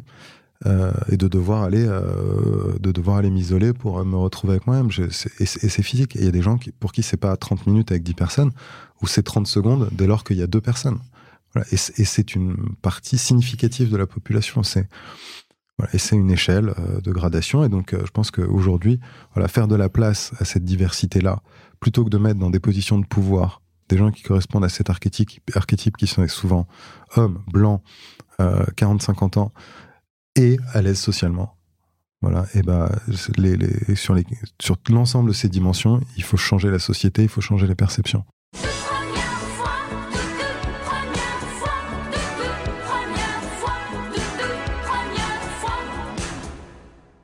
Sans transition donc. Mhm. Euh, on te propose quelques premières fois avec Olivier. Euh, tu réagis du tac au tac. Bon, on l'a compris, t'étais sans bullshit, donc euh, on, y va comme ça. première leçon. Leçon de. Leçon, de vie. Leçon de la vie. Écoute, le souvenir qui me vient à l'esprit, c'est pareil, je, je réinterrogerai pourquoi c'est ce souvenir-là qui me vient à l'esprit. Euh, mais j'étais petit dans une colonie euh, de, la, ville de Paris où parfois, honnêtement, il fallait être assez vigilant euh, pour sa propre survie. Et je me rappelle le dernier jour, moi j'étais petit, j'avais 6 ou 7 ans, et il y a un grand qui vient vers moi avec mon jean, qui était un Levis 501, et qui me dit Tiens, ton Levis 501, il y a l'autre là-bas qui voulait te le prendre, je l'ai défoncé. Et il m'a rendu mon jean. Ah, j'ai cru que ça finissait par du coup il est à moi. non, non, non, il me l'a rendu, il m'a dit l'autre il l'avait pris, je l'ai défoncé. Et, et, il m'a rendu mon jean. Et, voilà. Et je sais pas, c'est marrant parce que c'est un truc. Cette histoire n'est pas une histoire à laquelle je pense souvent. Je pense qu'elle était vraiment dans les strates quasiment oubliées de ma mémoire. Et là, c'est cette histoire qui est revenue euh, à la surface euh, avec ta question. Et la leçon que tu en as tirée? Alors c'est une bonne question aussi, je ne sais pas. Tu avoir un mec plus fort qui te défend. ouais, voilà. Et, sans que, en fait, ce qui était surprenant, c'est que j'avais pas compris pourquoi il avait fait ça. Voilà, c'était, ça m'avait semblé. Justicier, c'est la justice immanente. C'est ça. Alors premier ordinateur. Euh, ouais, je pense le premier ordinateur dont j'étais content, euh, c'était un Pentium. C'est quand les Pentium étaient arrivés. Voilà. Et moi, les ordinateurs, vraiment, c'était un. Et t'avais quel âge?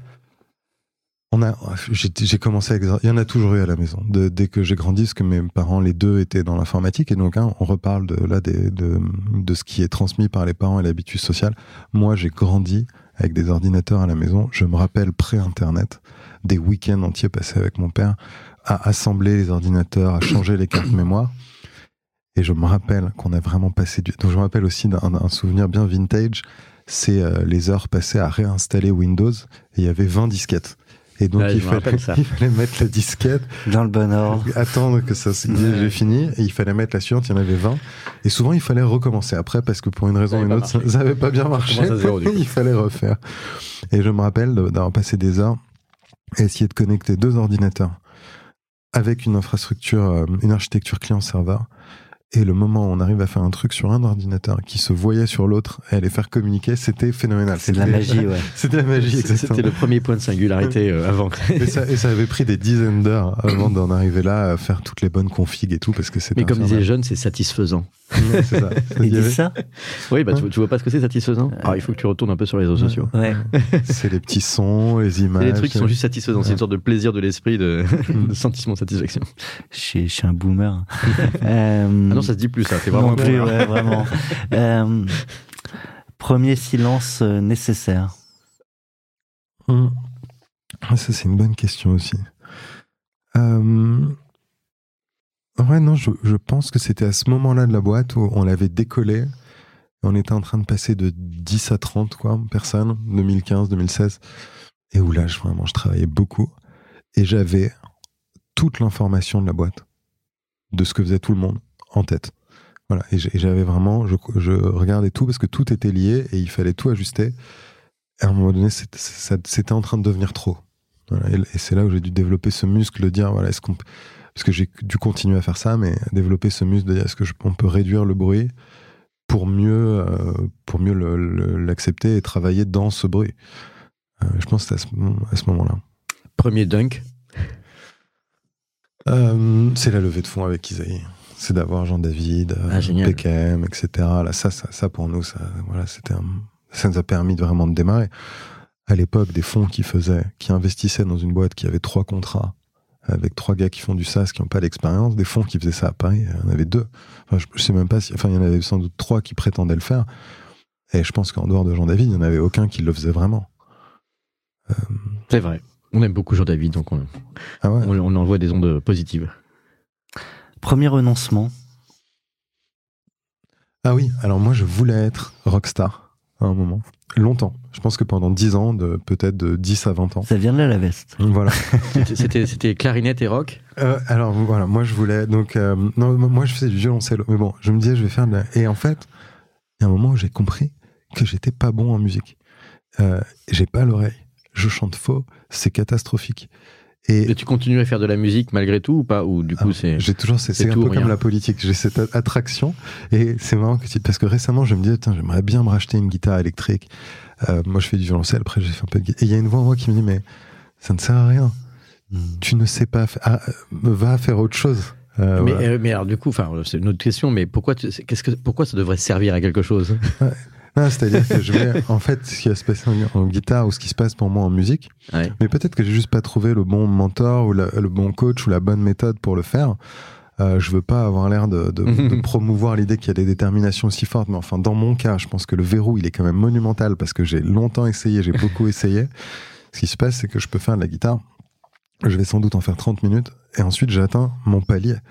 Et c'est un palier dont je, où je, je ne franchirai jamais, en tout cas. Bon, tout, tout à l'heure, quand on disait 4 ans, quand même, c'était long pour euh, 360. Est-ce que le mec est capable de renoncer quand c'est vraiment nécessaire? La preuve. Ah, sur la musique, Bah, j'ai il- renoncé. ouais. il- ouais. n'a pas le sentiment de plafonner dans tout. Non, hein. voilà.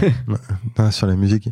Mais franchement, c'est, je, je peux dire aux gens qui écoutent, c'est impossible que vous soyez limité dans tout comme moi je le suis dans la musique. C'est sûr qu'il y a des endroits où vous pouvez faire quelque chose. Première connerie entrepreneuriale. Euh, alors, il faut trouver une connerie entrepreneuriale dont on peut parler. Ouais. Euh, c'est ça qui est difficile. Ou alors, tu sais quoi Tu nous la partages et, euh, et on, on- on la garde pour nous. Ouais. Ça, c'est la curiosité. Euh, Non, en vrai, on coupera pas. Enfin, tu que nous je- diras après coup, euh, ça, on peut pas. pas- J'étais, j'allais te le dire. Je me suis dit, tu peux pas dire un truc off the record avec un micro devant toi, une caméra en face. et- on, les cons- enfin, pour le coup, on a toujours tenu euh, parole. Hmm. Je Mais si ça, tu peux me partager quelque chose qu'on peut diffuser, c'est comme vachement plus sympa pour tout le monde. Euh, non, le qui est peut-être pas le plus gros, parce que les, les vraiment grosses conneries, c'est un peu difficile d'en parler ici, mais la plus grosse dont je peux facilement parler, c'est une erreur de recrutement. Euh, et d'ailleurs, euh, je, peux, dire, il y a une, femme qui s'appelle Sylvie, qui est CFO euh, aujourd'hui chez Serena Capital. Et je l'ai vu en entretien, j'aurais dû la recruter. Et j'aurais dû la recruter et je l'ai pas fait pour des mauvaises raisons. Et c'était il y a 4 ou 5 ans. Et c'est vraiment. de toute façon, sur le recrutement, c'est là on fait des, on- des vrais miss. Et, et vraiment, ne pas avoir recruté Sylvie. Je suis Sylvie, si tu déçu. m'écoutes, je Je te, l'ai déçu. déjà dit. C'est trop, trop facile. C'est trop facile. ouais. Ouais, ouais. Mais c'était, non, mais c'était vraiment une. Non, ça, ça sent vraiment un post LinkedIn qui marche et qui fait plein de likes. euh. C'est, vrai. Mais c'est sincère. c'est sincère. Une dernière? J'en ai pas une qui me vient là. Eh ben, d'autres? non, bah là comme ça, moi je, je propose de euh, de complètement continuer de, de chambouler euh, ce, ce cet épisode et euh, on va revenir sur. La claque. Moi, j'adore la appuyé claque. du coup au hasard sur un bouton, c'est celui-là, ouais, pour le facile, coup. C'est du random. Ouais, Normalement, on avait un algorithme précis, mais là, ça devient n'importe quoi. Ça, c'est à cause de toi, c'est la singularité. Euh, non, la claque, c'est important parce que tu- parlais des posts LinkedIn qui cartonnent. Bon, un post LinkedIn qui cartonne, déjà par définition, c'est souvent positif. Et tout le monde est positif. Euh, on va Mm. au Galion, c'est positif. J'adore le Galion. J'étais longtemps président de France Digital. C'est pareil, on, on parle de pensée positive, mais c'est c'est vrai que c'est, je le disais tout à l'heure, euh, quand tu euh, élaborais la question de la méditation, et la, la réalité, c'est qu'on apprend aussi de ses erreurs, mais on a parfois du mal à parler de ses erreurs, en général, parce que le système éducatif français sanctionne les erreurs. hein, Ou par parce que tu peux pas les dire au micro euh, sous peine de représailles. Ou toi-même, parfois, tu dis, euh, tu l'as dit un peu tout à l'heure en sous-entendu, quand il s'agit de lever des fonds, bah, tu parles moins de tes erreurs. Ce qui est peut-être une, une erreur de ne pas parler de ses erreurs, parce que on sait qu'il y a des investisseurs américains notamment qui cherchent à valoriser mieux euh, les parcours euh, à condition de- de- d'avoir su se, se relever. Donc la claque, c'est ça. La claque, c'est chercher la sincérité chez un entrepreneur qui, euh, qui va parler. euh, d'un enseignement qui, est, Hmm. qui était peut-être un moment euh, difficile, mais dont il est sorti euh, par le haut. On, on finit toujours par dont tu es sorti par le haut pour que les gens veuillent bien partager quelque chose. Mais Sympa. tu peux aussi nous, nous parler de la merde dans laquelle tu es maintenant euh, avec grand plaisir. Non, la claque, moi j'ai un souvenir précis du moment où j'ai réalisé que j'étais pas un génie en maths. Et euh, c'est intéressant parce que moi j'ai grandi avec mon père qui avait fait beaucoup de maths, donc c'est comme ça qu'il a pu venir en France, etc. Et il avait fait un truc malin quand j'étais petit, c'est qu'il m'a fait croire que les maths c'était un jeu et que c'était un truc ultra fun. Et donc, mais moi j'en avais été convaincu. Au point que euh, c'était devenu pour moi ludique mais dès l'école, dès le CP, je faisais tous les exercices du livre. Donc il y avait le livre de cours, en général, il y avait 40 exercices, et puis le, le maîtresse disait on va en faire 5, elle vous donnait les exercices à faire à la maison. Et moi, mon, mon- mon père avait réussi à me faire croire que C'était trop bien. que c'était vraiment cool et vraiment trop fun de faire tous les exercices du livre et que globalement faire des maths et faire de la science, c'était l'un des trucs les plus fun qui existent. Et donc il y avait tout un tas de rituels et tout, mais donc on faisait des maths, on rigolait. Donc lui, il amenait le rire vraiment dans l'apprentissage de la science. Et donc ce qui s'est Donc passé, c'est pas complètement une supercherie, ça marchait. non, ça, ça, ça a marché. Et donc, moi, j'ai fait ça. Mais en fait, du coup, ce qui se passait, c'est que j'en faisais tout le temps. Donc, je faisais tous les exercices du livre, voire j'achetais d'autres livres, et je partais même dans des colos scientifiques, euh, quand, quand on en, en tout cas certaines. Et j'ai fait donc tout mon cursus comme ça, en ado. Et donc, ce qui se passait, c'est que j'étais j'étais premier de la classe en maths. C'est parce que j'en faisais peut-être 20 fois plus que les autres. Et quand je suis arrivé à l'X, là, j'ai vu des mecs qui étaient doués en maths. Et eux, ils faisaient pas, ils travaillaient pas, ils faisaient pas tous les exercices du livre. Ils lisaient le truc une fois, et après ils pouvaient faire n'importe quel exercice, voire ils pouvaient deviner le chapitre d'après. Des virtuoses. des virtuoses. Et eux, ils allaient vite. Et là, quand j'ai vu ça, quand j'ai vu des, des gars, et je les ai vus, ils étaient à côté de moi, et j'ai j'ai vu que je pouvais vraiment, j'étais loin derrière en termes de, de, de à quel point j'étais doué. Ça, pour moi, ça a été un changement dans ma perception de moi-même et du monde. Voilà. Ah oui Ouais, ah, c'était, ça j'ai basculé de. Et t'avais pas rencontré de, de, de, de génie en maths jusque, jusque là? Enfin, peut-être en prépa quand même ou en... Non, même en Pas prépa. forcément. Non, non, c'est vraiment arrivé à l'X. Non, en prépa, pa- pareil, j'étais encore premier en maths et tout, mais parce que j'avais, j'avais passé euh, 20 ans à faire tous les Mhm. exercices du livre, voire à faire le truc de l'année d'après, et, et c'était facile, mais c'est, l'X, il y a vraiment un niveau où il y a le, le ils sont entre normal et Oui, bien sûr. il y a le top 30-40 d'une génération. Et il y en a des gars, il y avait des gars comme moi et des nanas comme moi qui avaient beaucoup travaillé. Et puis il y en a Et 20 puis quelques-uns qui sont. ouais. des génies. ouais. Et, et moi, quand j'ai compris que j'étais pas. Et du coup, l'image d'être le meilleur en maths avait été structurante pour Ouais. toi dans les années euh, lycée, etc. Ouais.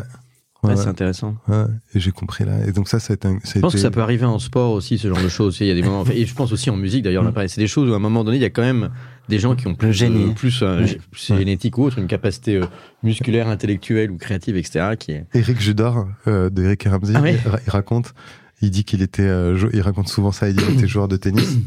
Et euh, à un moment, j'ai 16 ans, et dans les 16 ans, j'étais dans le top 100 en France. Et là, j'ai vu, euh, j'allumais la télé et j'ai vu Michael Chang qui avait mon âge, mais il était en train de gagner Roland Garros. Et là, c'était sans doute, il dit, c'est là où j'ai- régulier ma carrière vers la comédie. C'est un, donc, c'est un peu, un peu ce qui m'est arrivé aussi en, en arrivant à l'X. Et en, et en même temps, c'est presque, mais peut-être pas complètement contradictoire avec ce que tu disais tout à l'heure sur l'importance de, de travailler, que par le travail, tu es quand même capable de, de grandes choses. Alors, tu ne seras peut-être pas le génie euh, d'une Mm. génération sur un, un domaine spécifique, mais ça n'empêche pas d'exceller. Tout à fait. Tout à fait. Le travail permet d'exceller. Euh, tout à fait. Est-ce qu'il y a un conseil qu'on pourrait donner à, à mon fils qui nous écoute, qui est en première, qui a 16 ans? Joseph, salut si tu nous écoutes. Euh, non, il s'est pris un 5 sur 20 en maths alors qu'il avait euh, parce qu'il avait la grippe justement. On a dit que la Mm. grippe c'est un, un truc et donc il aurait pas dû aller. euh, et donc, et, mais en fait, ça a eu un effet psychologique hyper dur sur lui parce qu'il a fait ses calculs de moyenne. On est dans un système parcoursup et il s'est dit bon ben. Je peux plus me relever parce que le système scolaire fait que tu dois rentrer dans un algorithme de parcoursup euh, en première, qui, enfin en terminale, mais dès ça commence dès la première. Et donc, il a commencé à baisser les bras, ce que j'avais pas vu, parce qu'il est assez battant, il veut faire, etc. Enfin bon.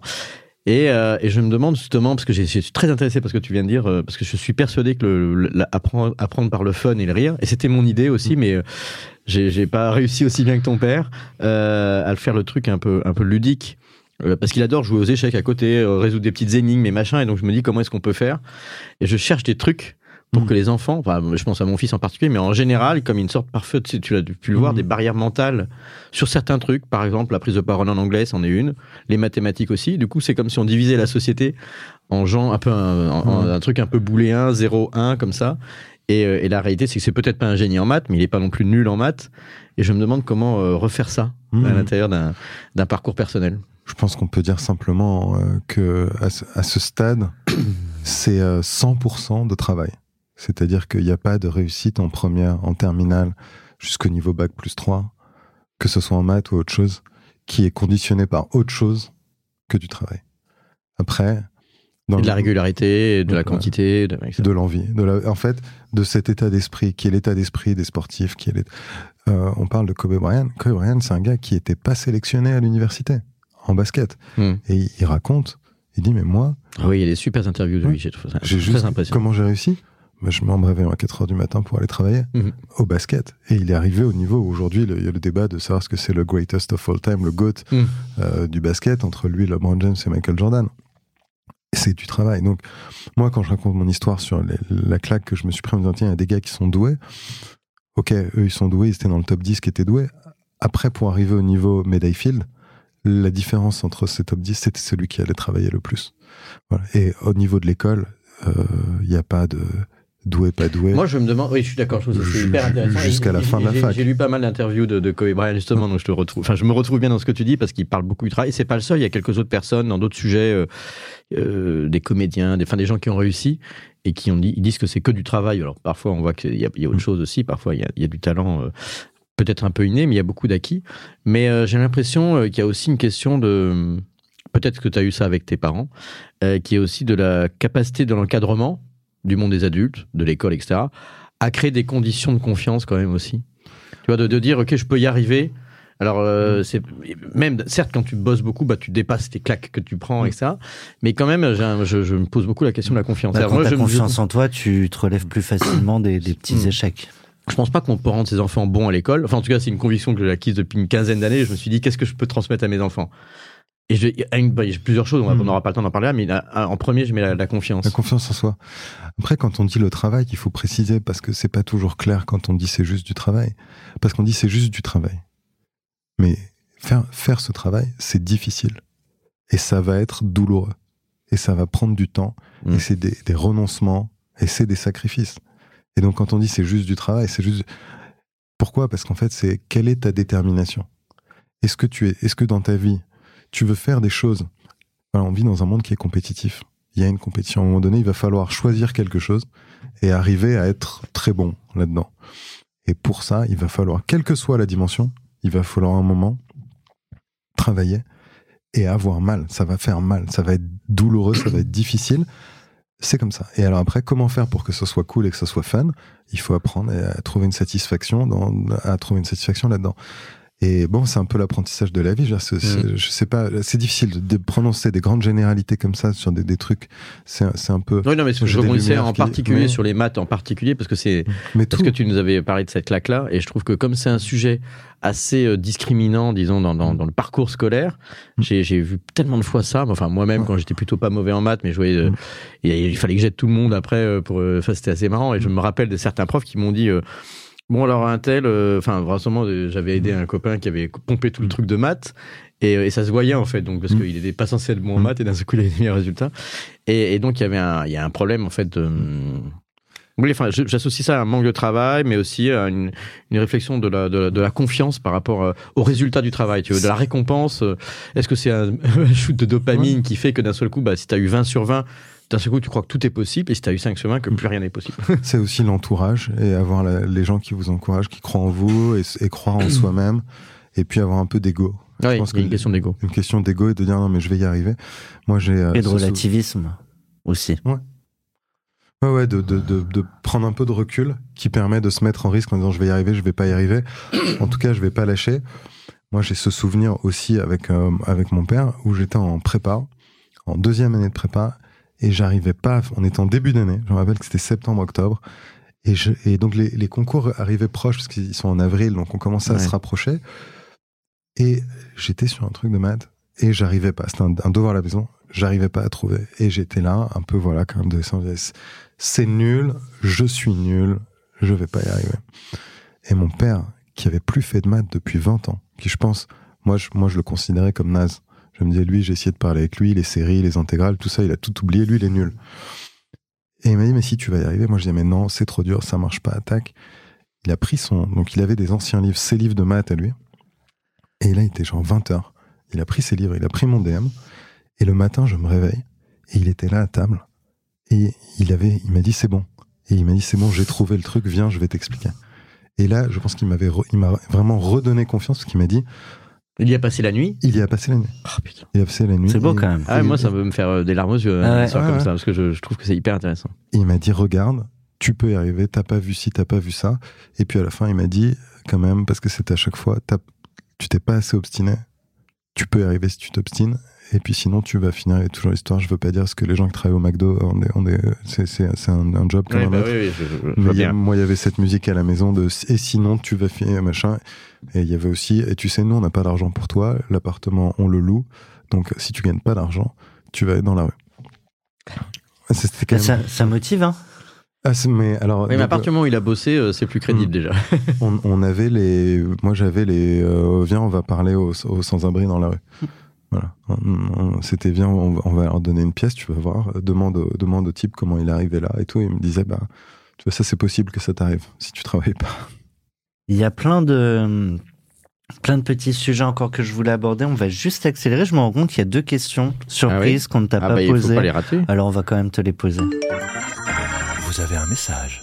Oui, salut Nicolas. Euh, écoute, tu- je pense que tu, tu as avec 360 Learning probablement une des, une des boîtes qui a le mieux euh, fonctionné, euh, euh, une boîte française qui s'est le mieux lancée sur le marché US. Mais on sait tous que c'est difficile. Et je voulais savoir comment toi tu fais personnellement pour te dédoubler, être un peu sur deux créneaux horaires. Et, quelles ont été aussi bah, les grosses erreurs et les grosses difficultés, surtout en termes de, de recrutement. On sait que c'est toujours difficile de se lancer et d'avoir les bonnes personnes aux US. Merci. Oui, Vincent Huguet de Malte, super gars, vous l'avez déjà eu je Oui. crois. Oui, hein. absolument. Ouais. On l'aime Super beaucoup. gars, super boîte. Investissement aussi d'Isaïe. Hmm, c'est vrai, c'est vrai.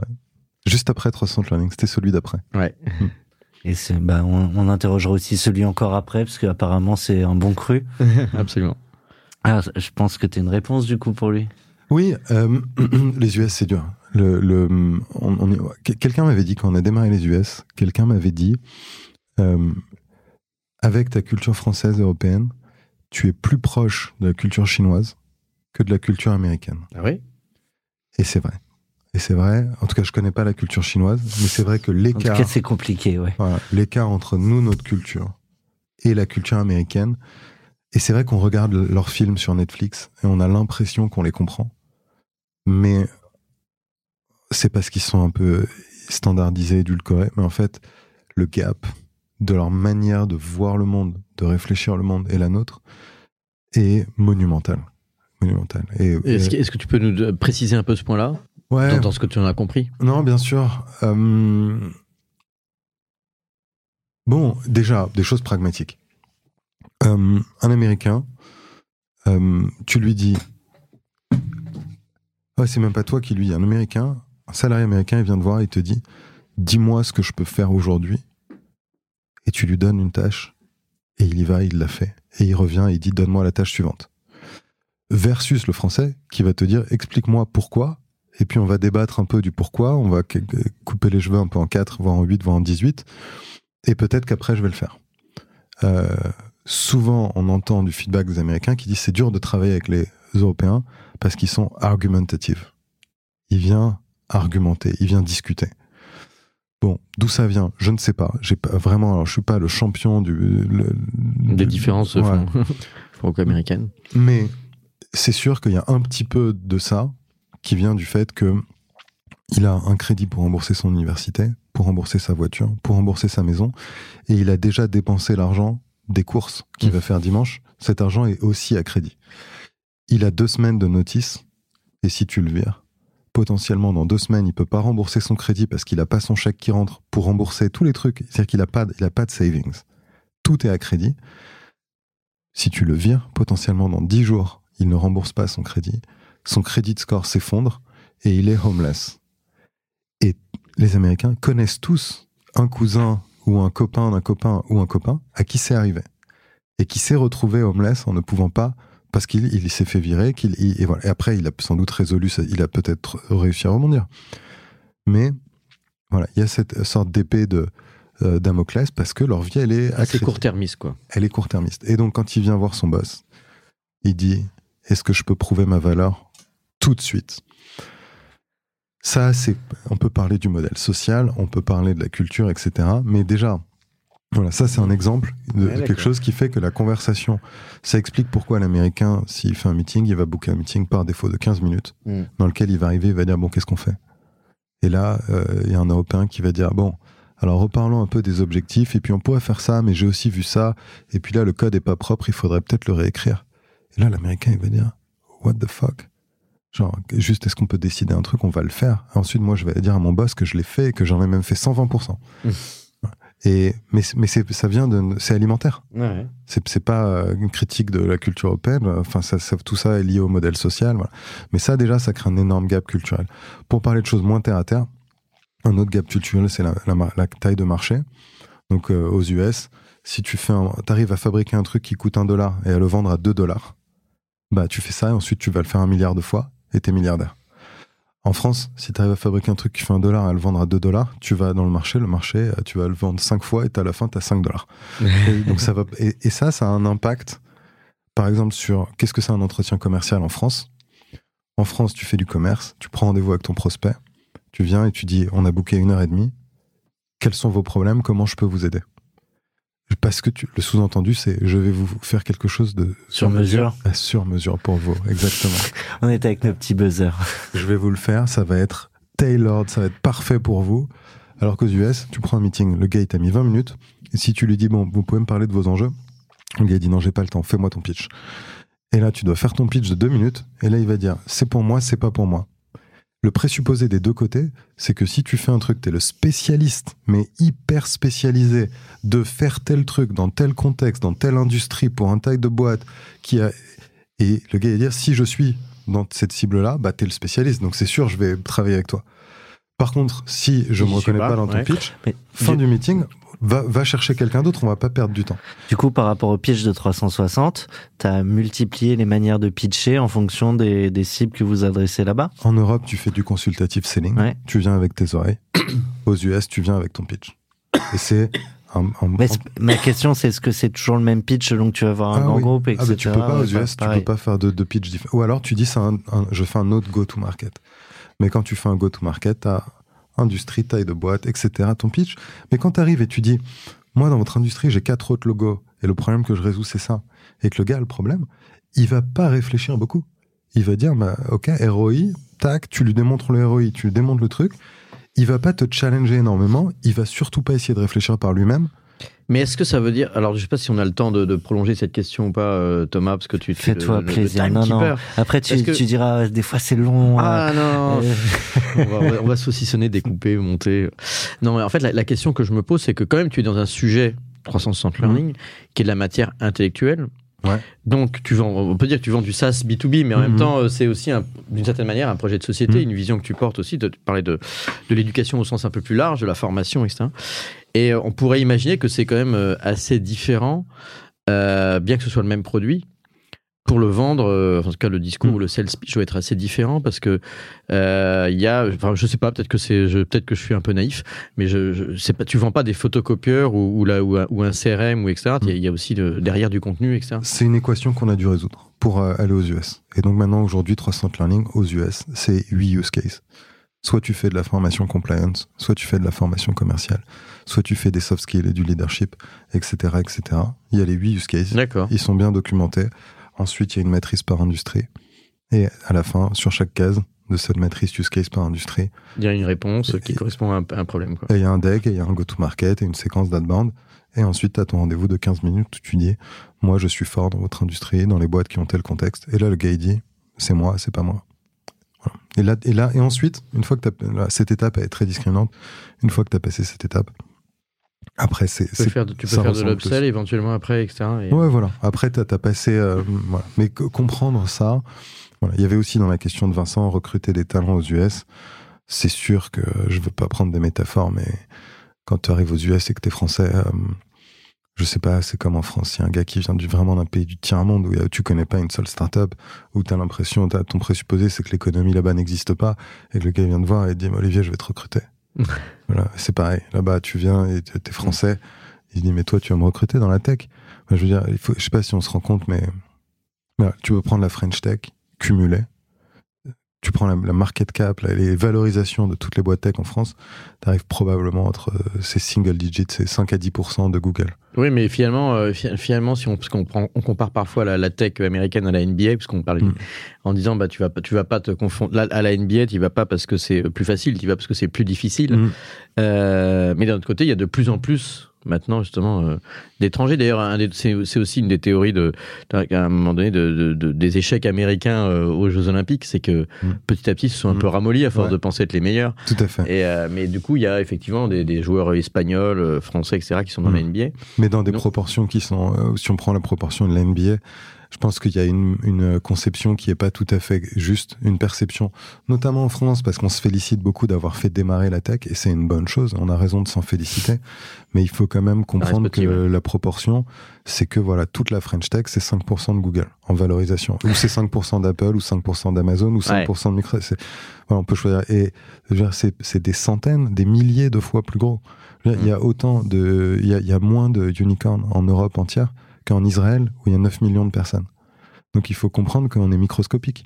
Et je dis ça vraiment avec du, moi du respect. Et la French Tech c'est super. Et il faut que ça continue à grossir. Mais euh, aussi en regardant la réalité en face. De toute façon, tu te mets dedans euh, aussi. Ouais, oui, moi je me mets dedans, bien sûr. Et il faut avoir cette humilité quand on va aux États-Unis. Il y a un écosystème. Euh, voilà, c'est comme, c'est comme si vous avez demain un gars du Texas qui vient vous dire, moi je fais une maison de luxe qui a 400 ans d'expérience et euh, je vais vous vendre des sacs euh, à Ouais. 4000 euros parce qu'au Texas j'ai monté ça.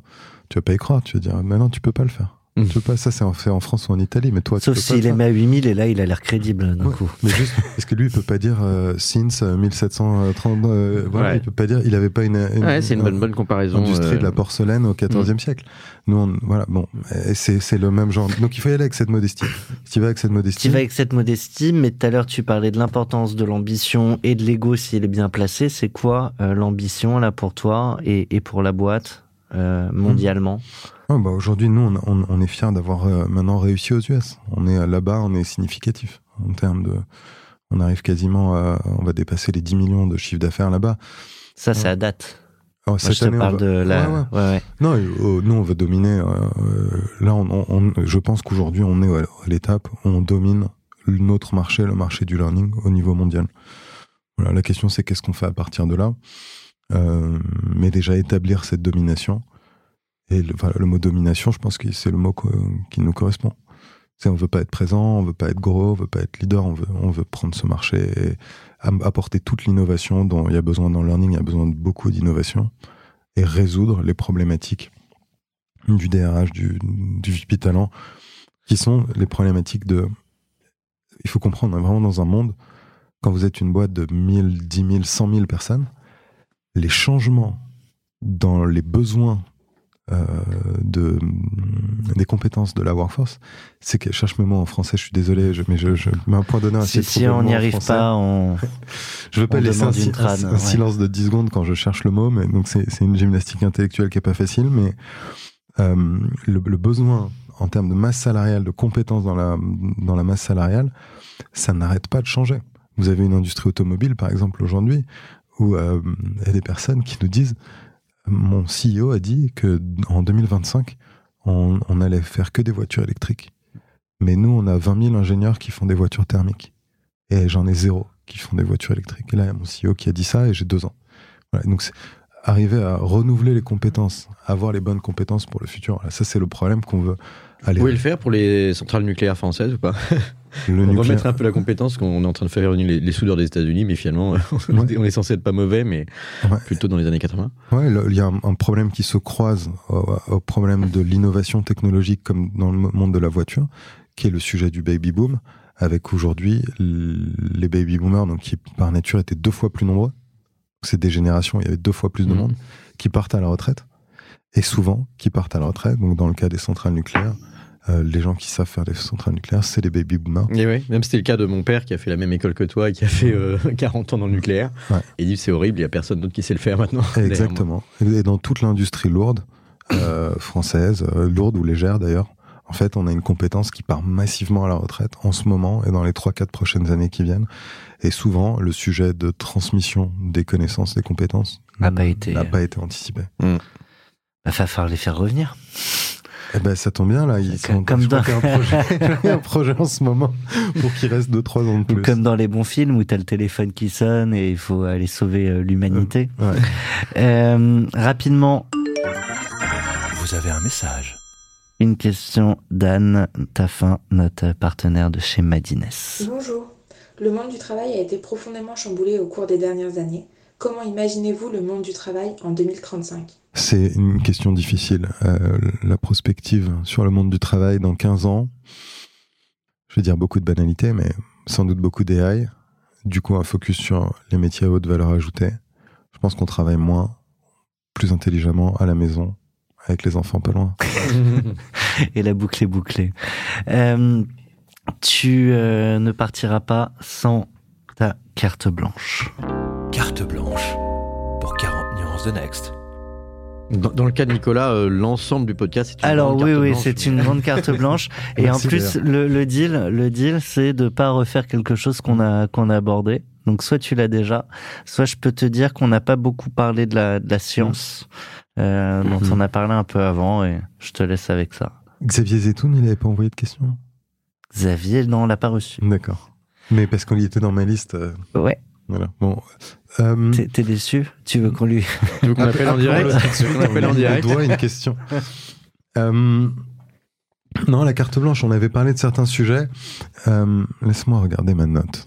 Rappelle-nous qui est Xavier Zetoun pendant que tu cherches, C'est le, le fondateur de ZenChef. Et qui, c'est un- qui a revendu il y a pas très longtemps. qui, a, ouais, qui a entamé son, son Hmm. processus de session. Ouais, Il est encore, il est encore Oui, aux oui. manettes. C'est un super entrepreneur. Xavier, c'est vraiment, c'est vraiment génial. Ouais. Euh, ils sont en train de, de sortir. Ils ont un concurrent qui était la fourchette, euh, qui est quand même bien implanté. Et puis ils sont en train de, d'offrir aux restaurateurs euh, un modèle différent qui leur convient mieux. C'est quand même aller, aller remplacer un acteur aussi bien installé. Voilà. Et puis maintenant, ils sont en train de le faire partout en Europe. C'est, c'est fé- félicitations à lui, même s'il n'a pas daigné envoyer de, de questions. Il est sans doute trop occupé. J'imagine. Questionner la nature du concept de vérité. Ouais, donc j'avais celui-là dans ma liste, c'est vrai. Euh, non, donc sur, sur la vérité, non, moi j'ai fait, j'ai fait en parallèle de, de l'X, j'ai fait de la, de la philo par correspondance. Ça fait sans doute partie des raisons pour lesquelles on a monté 360 Learning. J'ai eu l'expérience de l'apprentissage à distance 2005 à 2010 et je recevais mes polycopiés par la poste. Je écrivais mes dissertations, je les renvoyais par la poste et c'est vrai qu'à ce moment-là, on s'est dit, on peut sans doute faire mieux en termes de, d'apprentissage à distance, surtout qu'on était en même temps sur LinkedIn, sur Facebook. Euh, et j'ai passé ces années à étudier un philosophe qui est Michel Foucault. Euh, alors j'ai lu que c'était euh, le philosophe, que c'était la personne la plus citée dans le monde académique de l'histoire. Voilà, c'est un Français. Et apparemment, donc dans le monde académique où il y a ce système des citations et on compte les citations, voilà, Michel Foucault est le plus cité La validation par les pairs. la validation par les pairs, et lui, il est le plus cité, toutes disciplines confondues.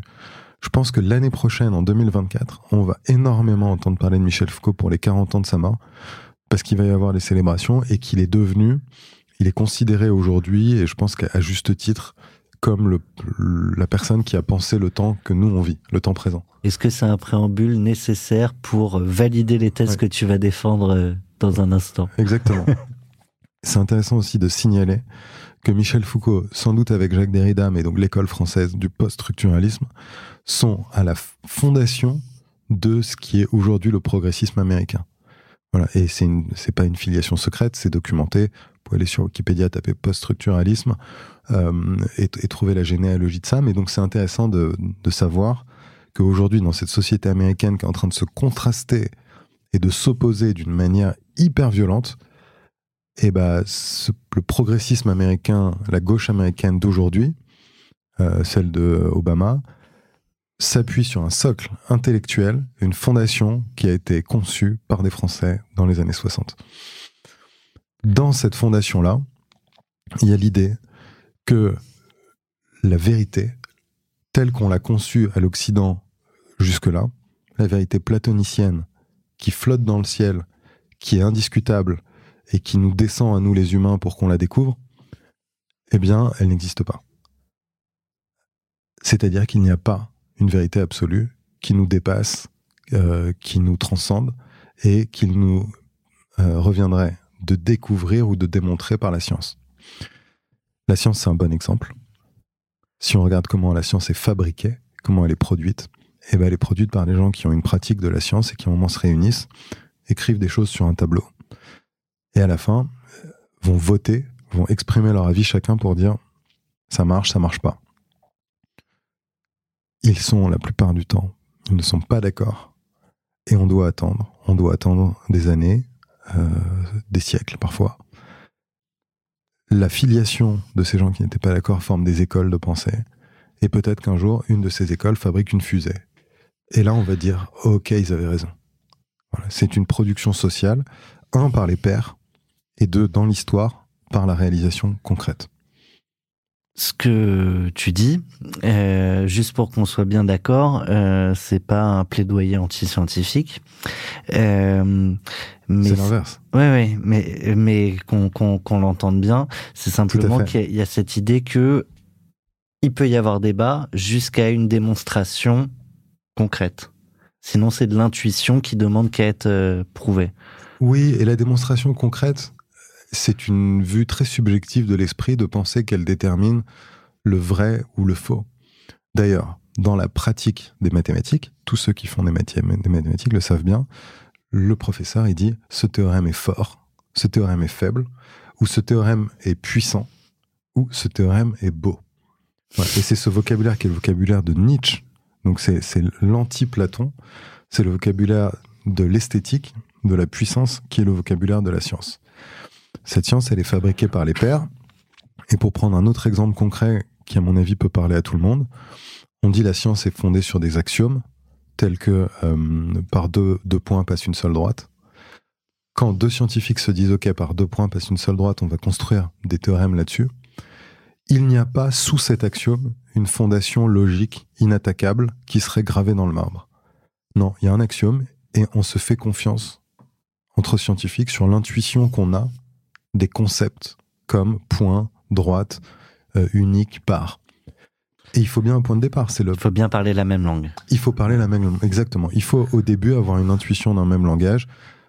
C'est ce qu'on appelle le- parfois le, le paradoxe du dictionnaire chinois. Si je vous donne un dictionnaire chinois, que vous parlez pas chinois, ça va pas beaucoup vous aider à parler chinois parce que vous allez tourner en boucle. De la même manière, les axiomes, c'est très, on ne peut pas descendre en dessous comme s'il y avait une fondation de la vérité qu'on pouvait démontrer. Donc cette vérité, c'est une production sociale. Elle est basée sur des critères esthétiques. Elle est basée sur une intuition commune qui est pré-scientifique. On a la conception majoritaire qui est aujourd'hui, on, peut dire qu'elle est scientifiquement dépassée, que même les théoriciens de la science ne conçoivent pas la science de cette manière, ne conçoivent pas la vérité comme quelque chose qui descend du ciel et qui est démontré, mais comme une production sociale. Qu'est-ce qu'on fait avec ça? C'est c'est la question, une question centrale. On parle de fake news, on parle de Twitter, on parle de Elon Musk. La question, et c'est une frontière aujourd'hui de l'humanité, c'est comment on peut avancer pour vivre ensemble dans un monde où la théorie de Platon ne fonctionne plus. Et vous avez des jeunes aujourd'hui de 15 ans, ils savent, ils ont l'intuition, ils savent que la vérité n'est plus dans le ciel. Ils savent que la vérité ne descend pas comme quelque chose qu'ils doivent accepter. Donc ils vont vous dire, si tu me dis ça, tu dis n'importe quoi.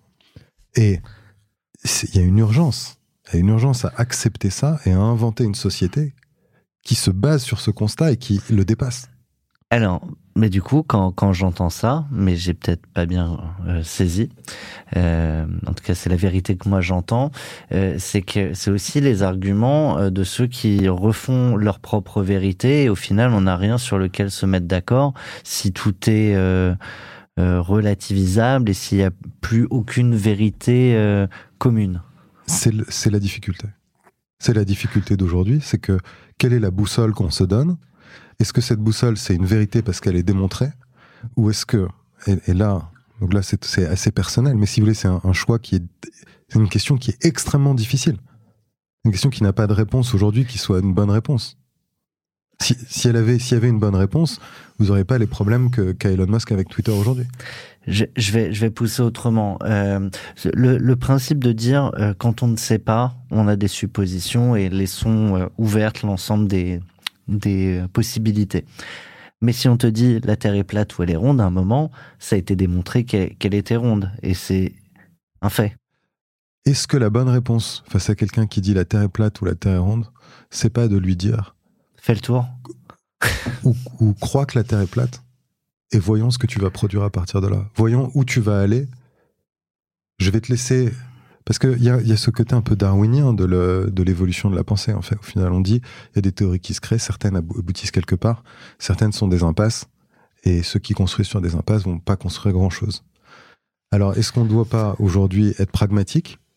Et si on regarde à nouveau la science et la pratique mathématique, la pratique, la pratique mathématique, elle se fonde sur le vocabulaire de Nietzsche. Et je crois qu'il y a, voilà, il y a une voie. Qu'est-ce qui est fort? Qu'est-ce qui est puissant? Qu'est-ce qui est beau? Alors, est-ce que quelqu'un qui vous dit la Terre est plate, est-ce qu'il n'y a pas dans la compréhension de l'univers, du système solaire, de voilà, un si on- truc à aller chercher quand même. eh ben, moi, moi, je, moi, je, un monde où, on où, je, où je comprends le système solaire, je comprends qu'il tourne, j'ai cette compréhension de cet espace-là. Ça, je trouve ça beau, je trouve ça plus beau de croire ça que de croire que la Terre est plate. Voilà. Alors là, je suis un, un peu volontairement euh, provoque, Mhm. Mais ce sont les questions d'aujourd'hui. Mais, mais c'est cette réflexion que tu avais tout à l'heure sur la culture de la voix la plus faible, où on, on entend tout.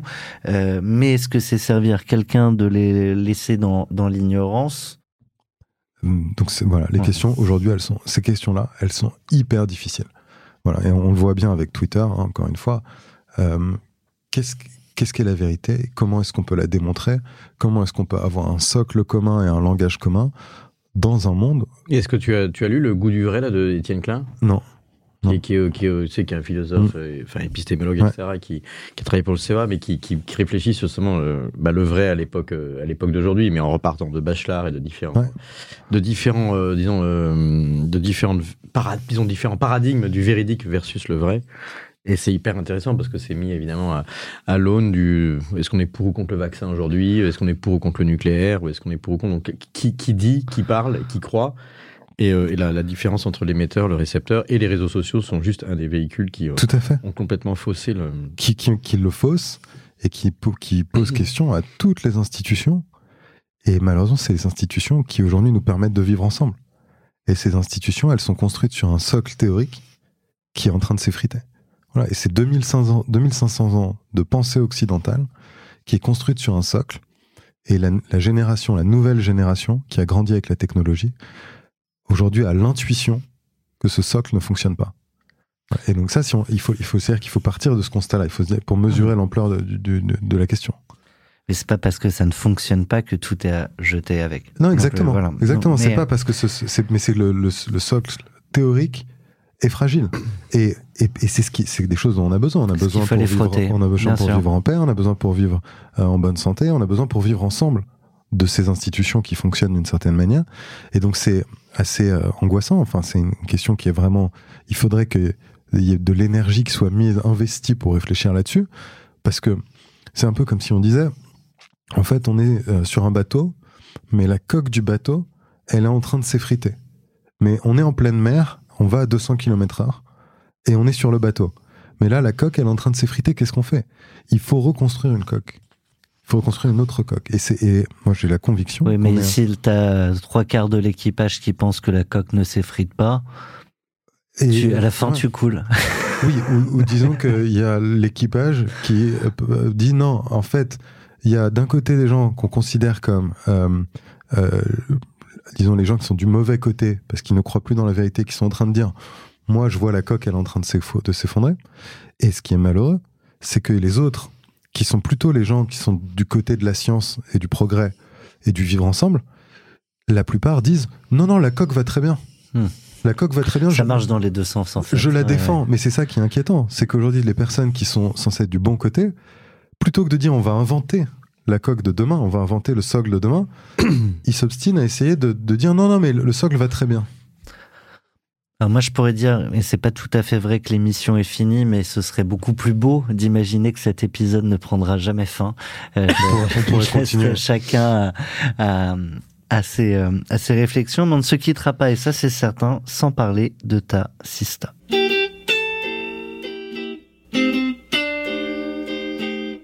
Tu as fait un choix, Nicolas. Oui, c'est Sophie Agosta. Euh, donc Sophie Agosta, euh, qui a rejoint 360 Learning, c'était je crois en 2016, euh, qui a eu beaucoup de postes chez nous, qui est devenue CMO euh, et qui est partie récemment pour monter sa boîte dans un secteur, mais dont elle vous parlera. Euh, voilà, qui est quelqu'un que j'admire pour sa grande détermination, sa capacité à, faire aboutir les choses et sa- son ambition pour elle-même et pour les autres qui est très élevée.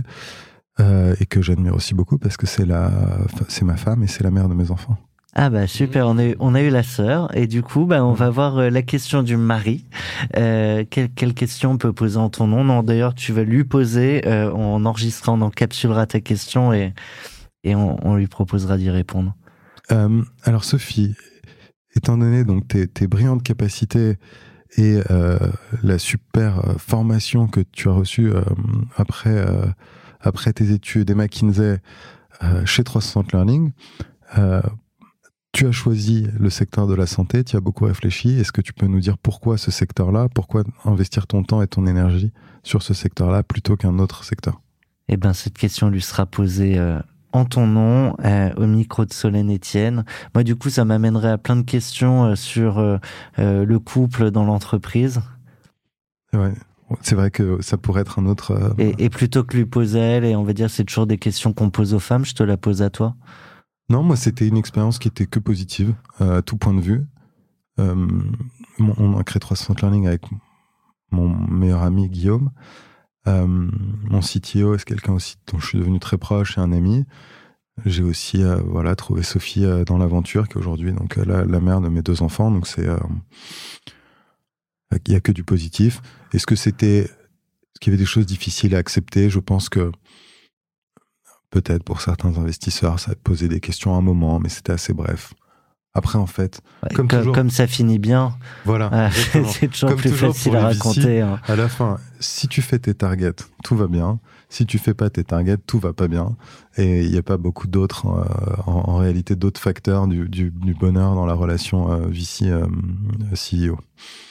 Un mot de conclusion, Olivier Non, non, mais c'était intéressant parce que je, chaque fois que j'ai pu échanger avec, euh, avec Nicolas, il y a eu ça, ça, ça, part toujours sur des sujets qui moi aussi m'intéressent, hein, qui peuvent être de l'ordre de la métaphysique ou de la sociologie ou de la politique ou de la philosophie. Et, euh, et c'est clair que le, cette épaisseur-là, disons, euh, quand on la retrouve euh, mise en musique dans le concret, dans l'exécution et dans l'entreprise, c'est hyper intéressant parce que je- moi je trouve que l'entreprise c'est un objet politique. Donc on fait un choix. Nous aujourd'hui en tant qu'investisseur avec 2050, quand on décide d'investir dans un dossier A plutôt qu'un dossier B, C'est des choix c'est qu'on pense que ça va dessiner un futur et donc euh, on a une responsabilité par rapport à ça. Qui est que ça gagne de l'argent pour nos investisseurs, mais c'est quand même un choix qu'on fait parce que forcément le dossier A, si on lui donne de l'argent, il devrait mieux réussir que le dossier B. Donc on a fait un choix. sûr. Le dossier biais vient d'apprendre euh, en direct qu'il n'avait pas été sélectionné. C'est très dur. Désolé, dossier B. merci, un immense merci à toi, Nicolas. J'espère qu'on a tenu la promesse qu'on avait fait avant de lancer les micros. C'était parfait. On n'a pas trop parlé de 360, un peu. Tout à fait. Mais, on euh, n'a pas fait les, les top 5 de la productivité euh, chez 360, donc euh, c'est parfait. Ah mince, j'avais Et ben question justement. merci à tous et à très bientôt pour Merci un nouvel vous. épisode. Merci. 40 nuances de Next. Next 40 comme vous ne l'avez jamais entendu, animé par Olivier Mathieu et Thomas Benzazon.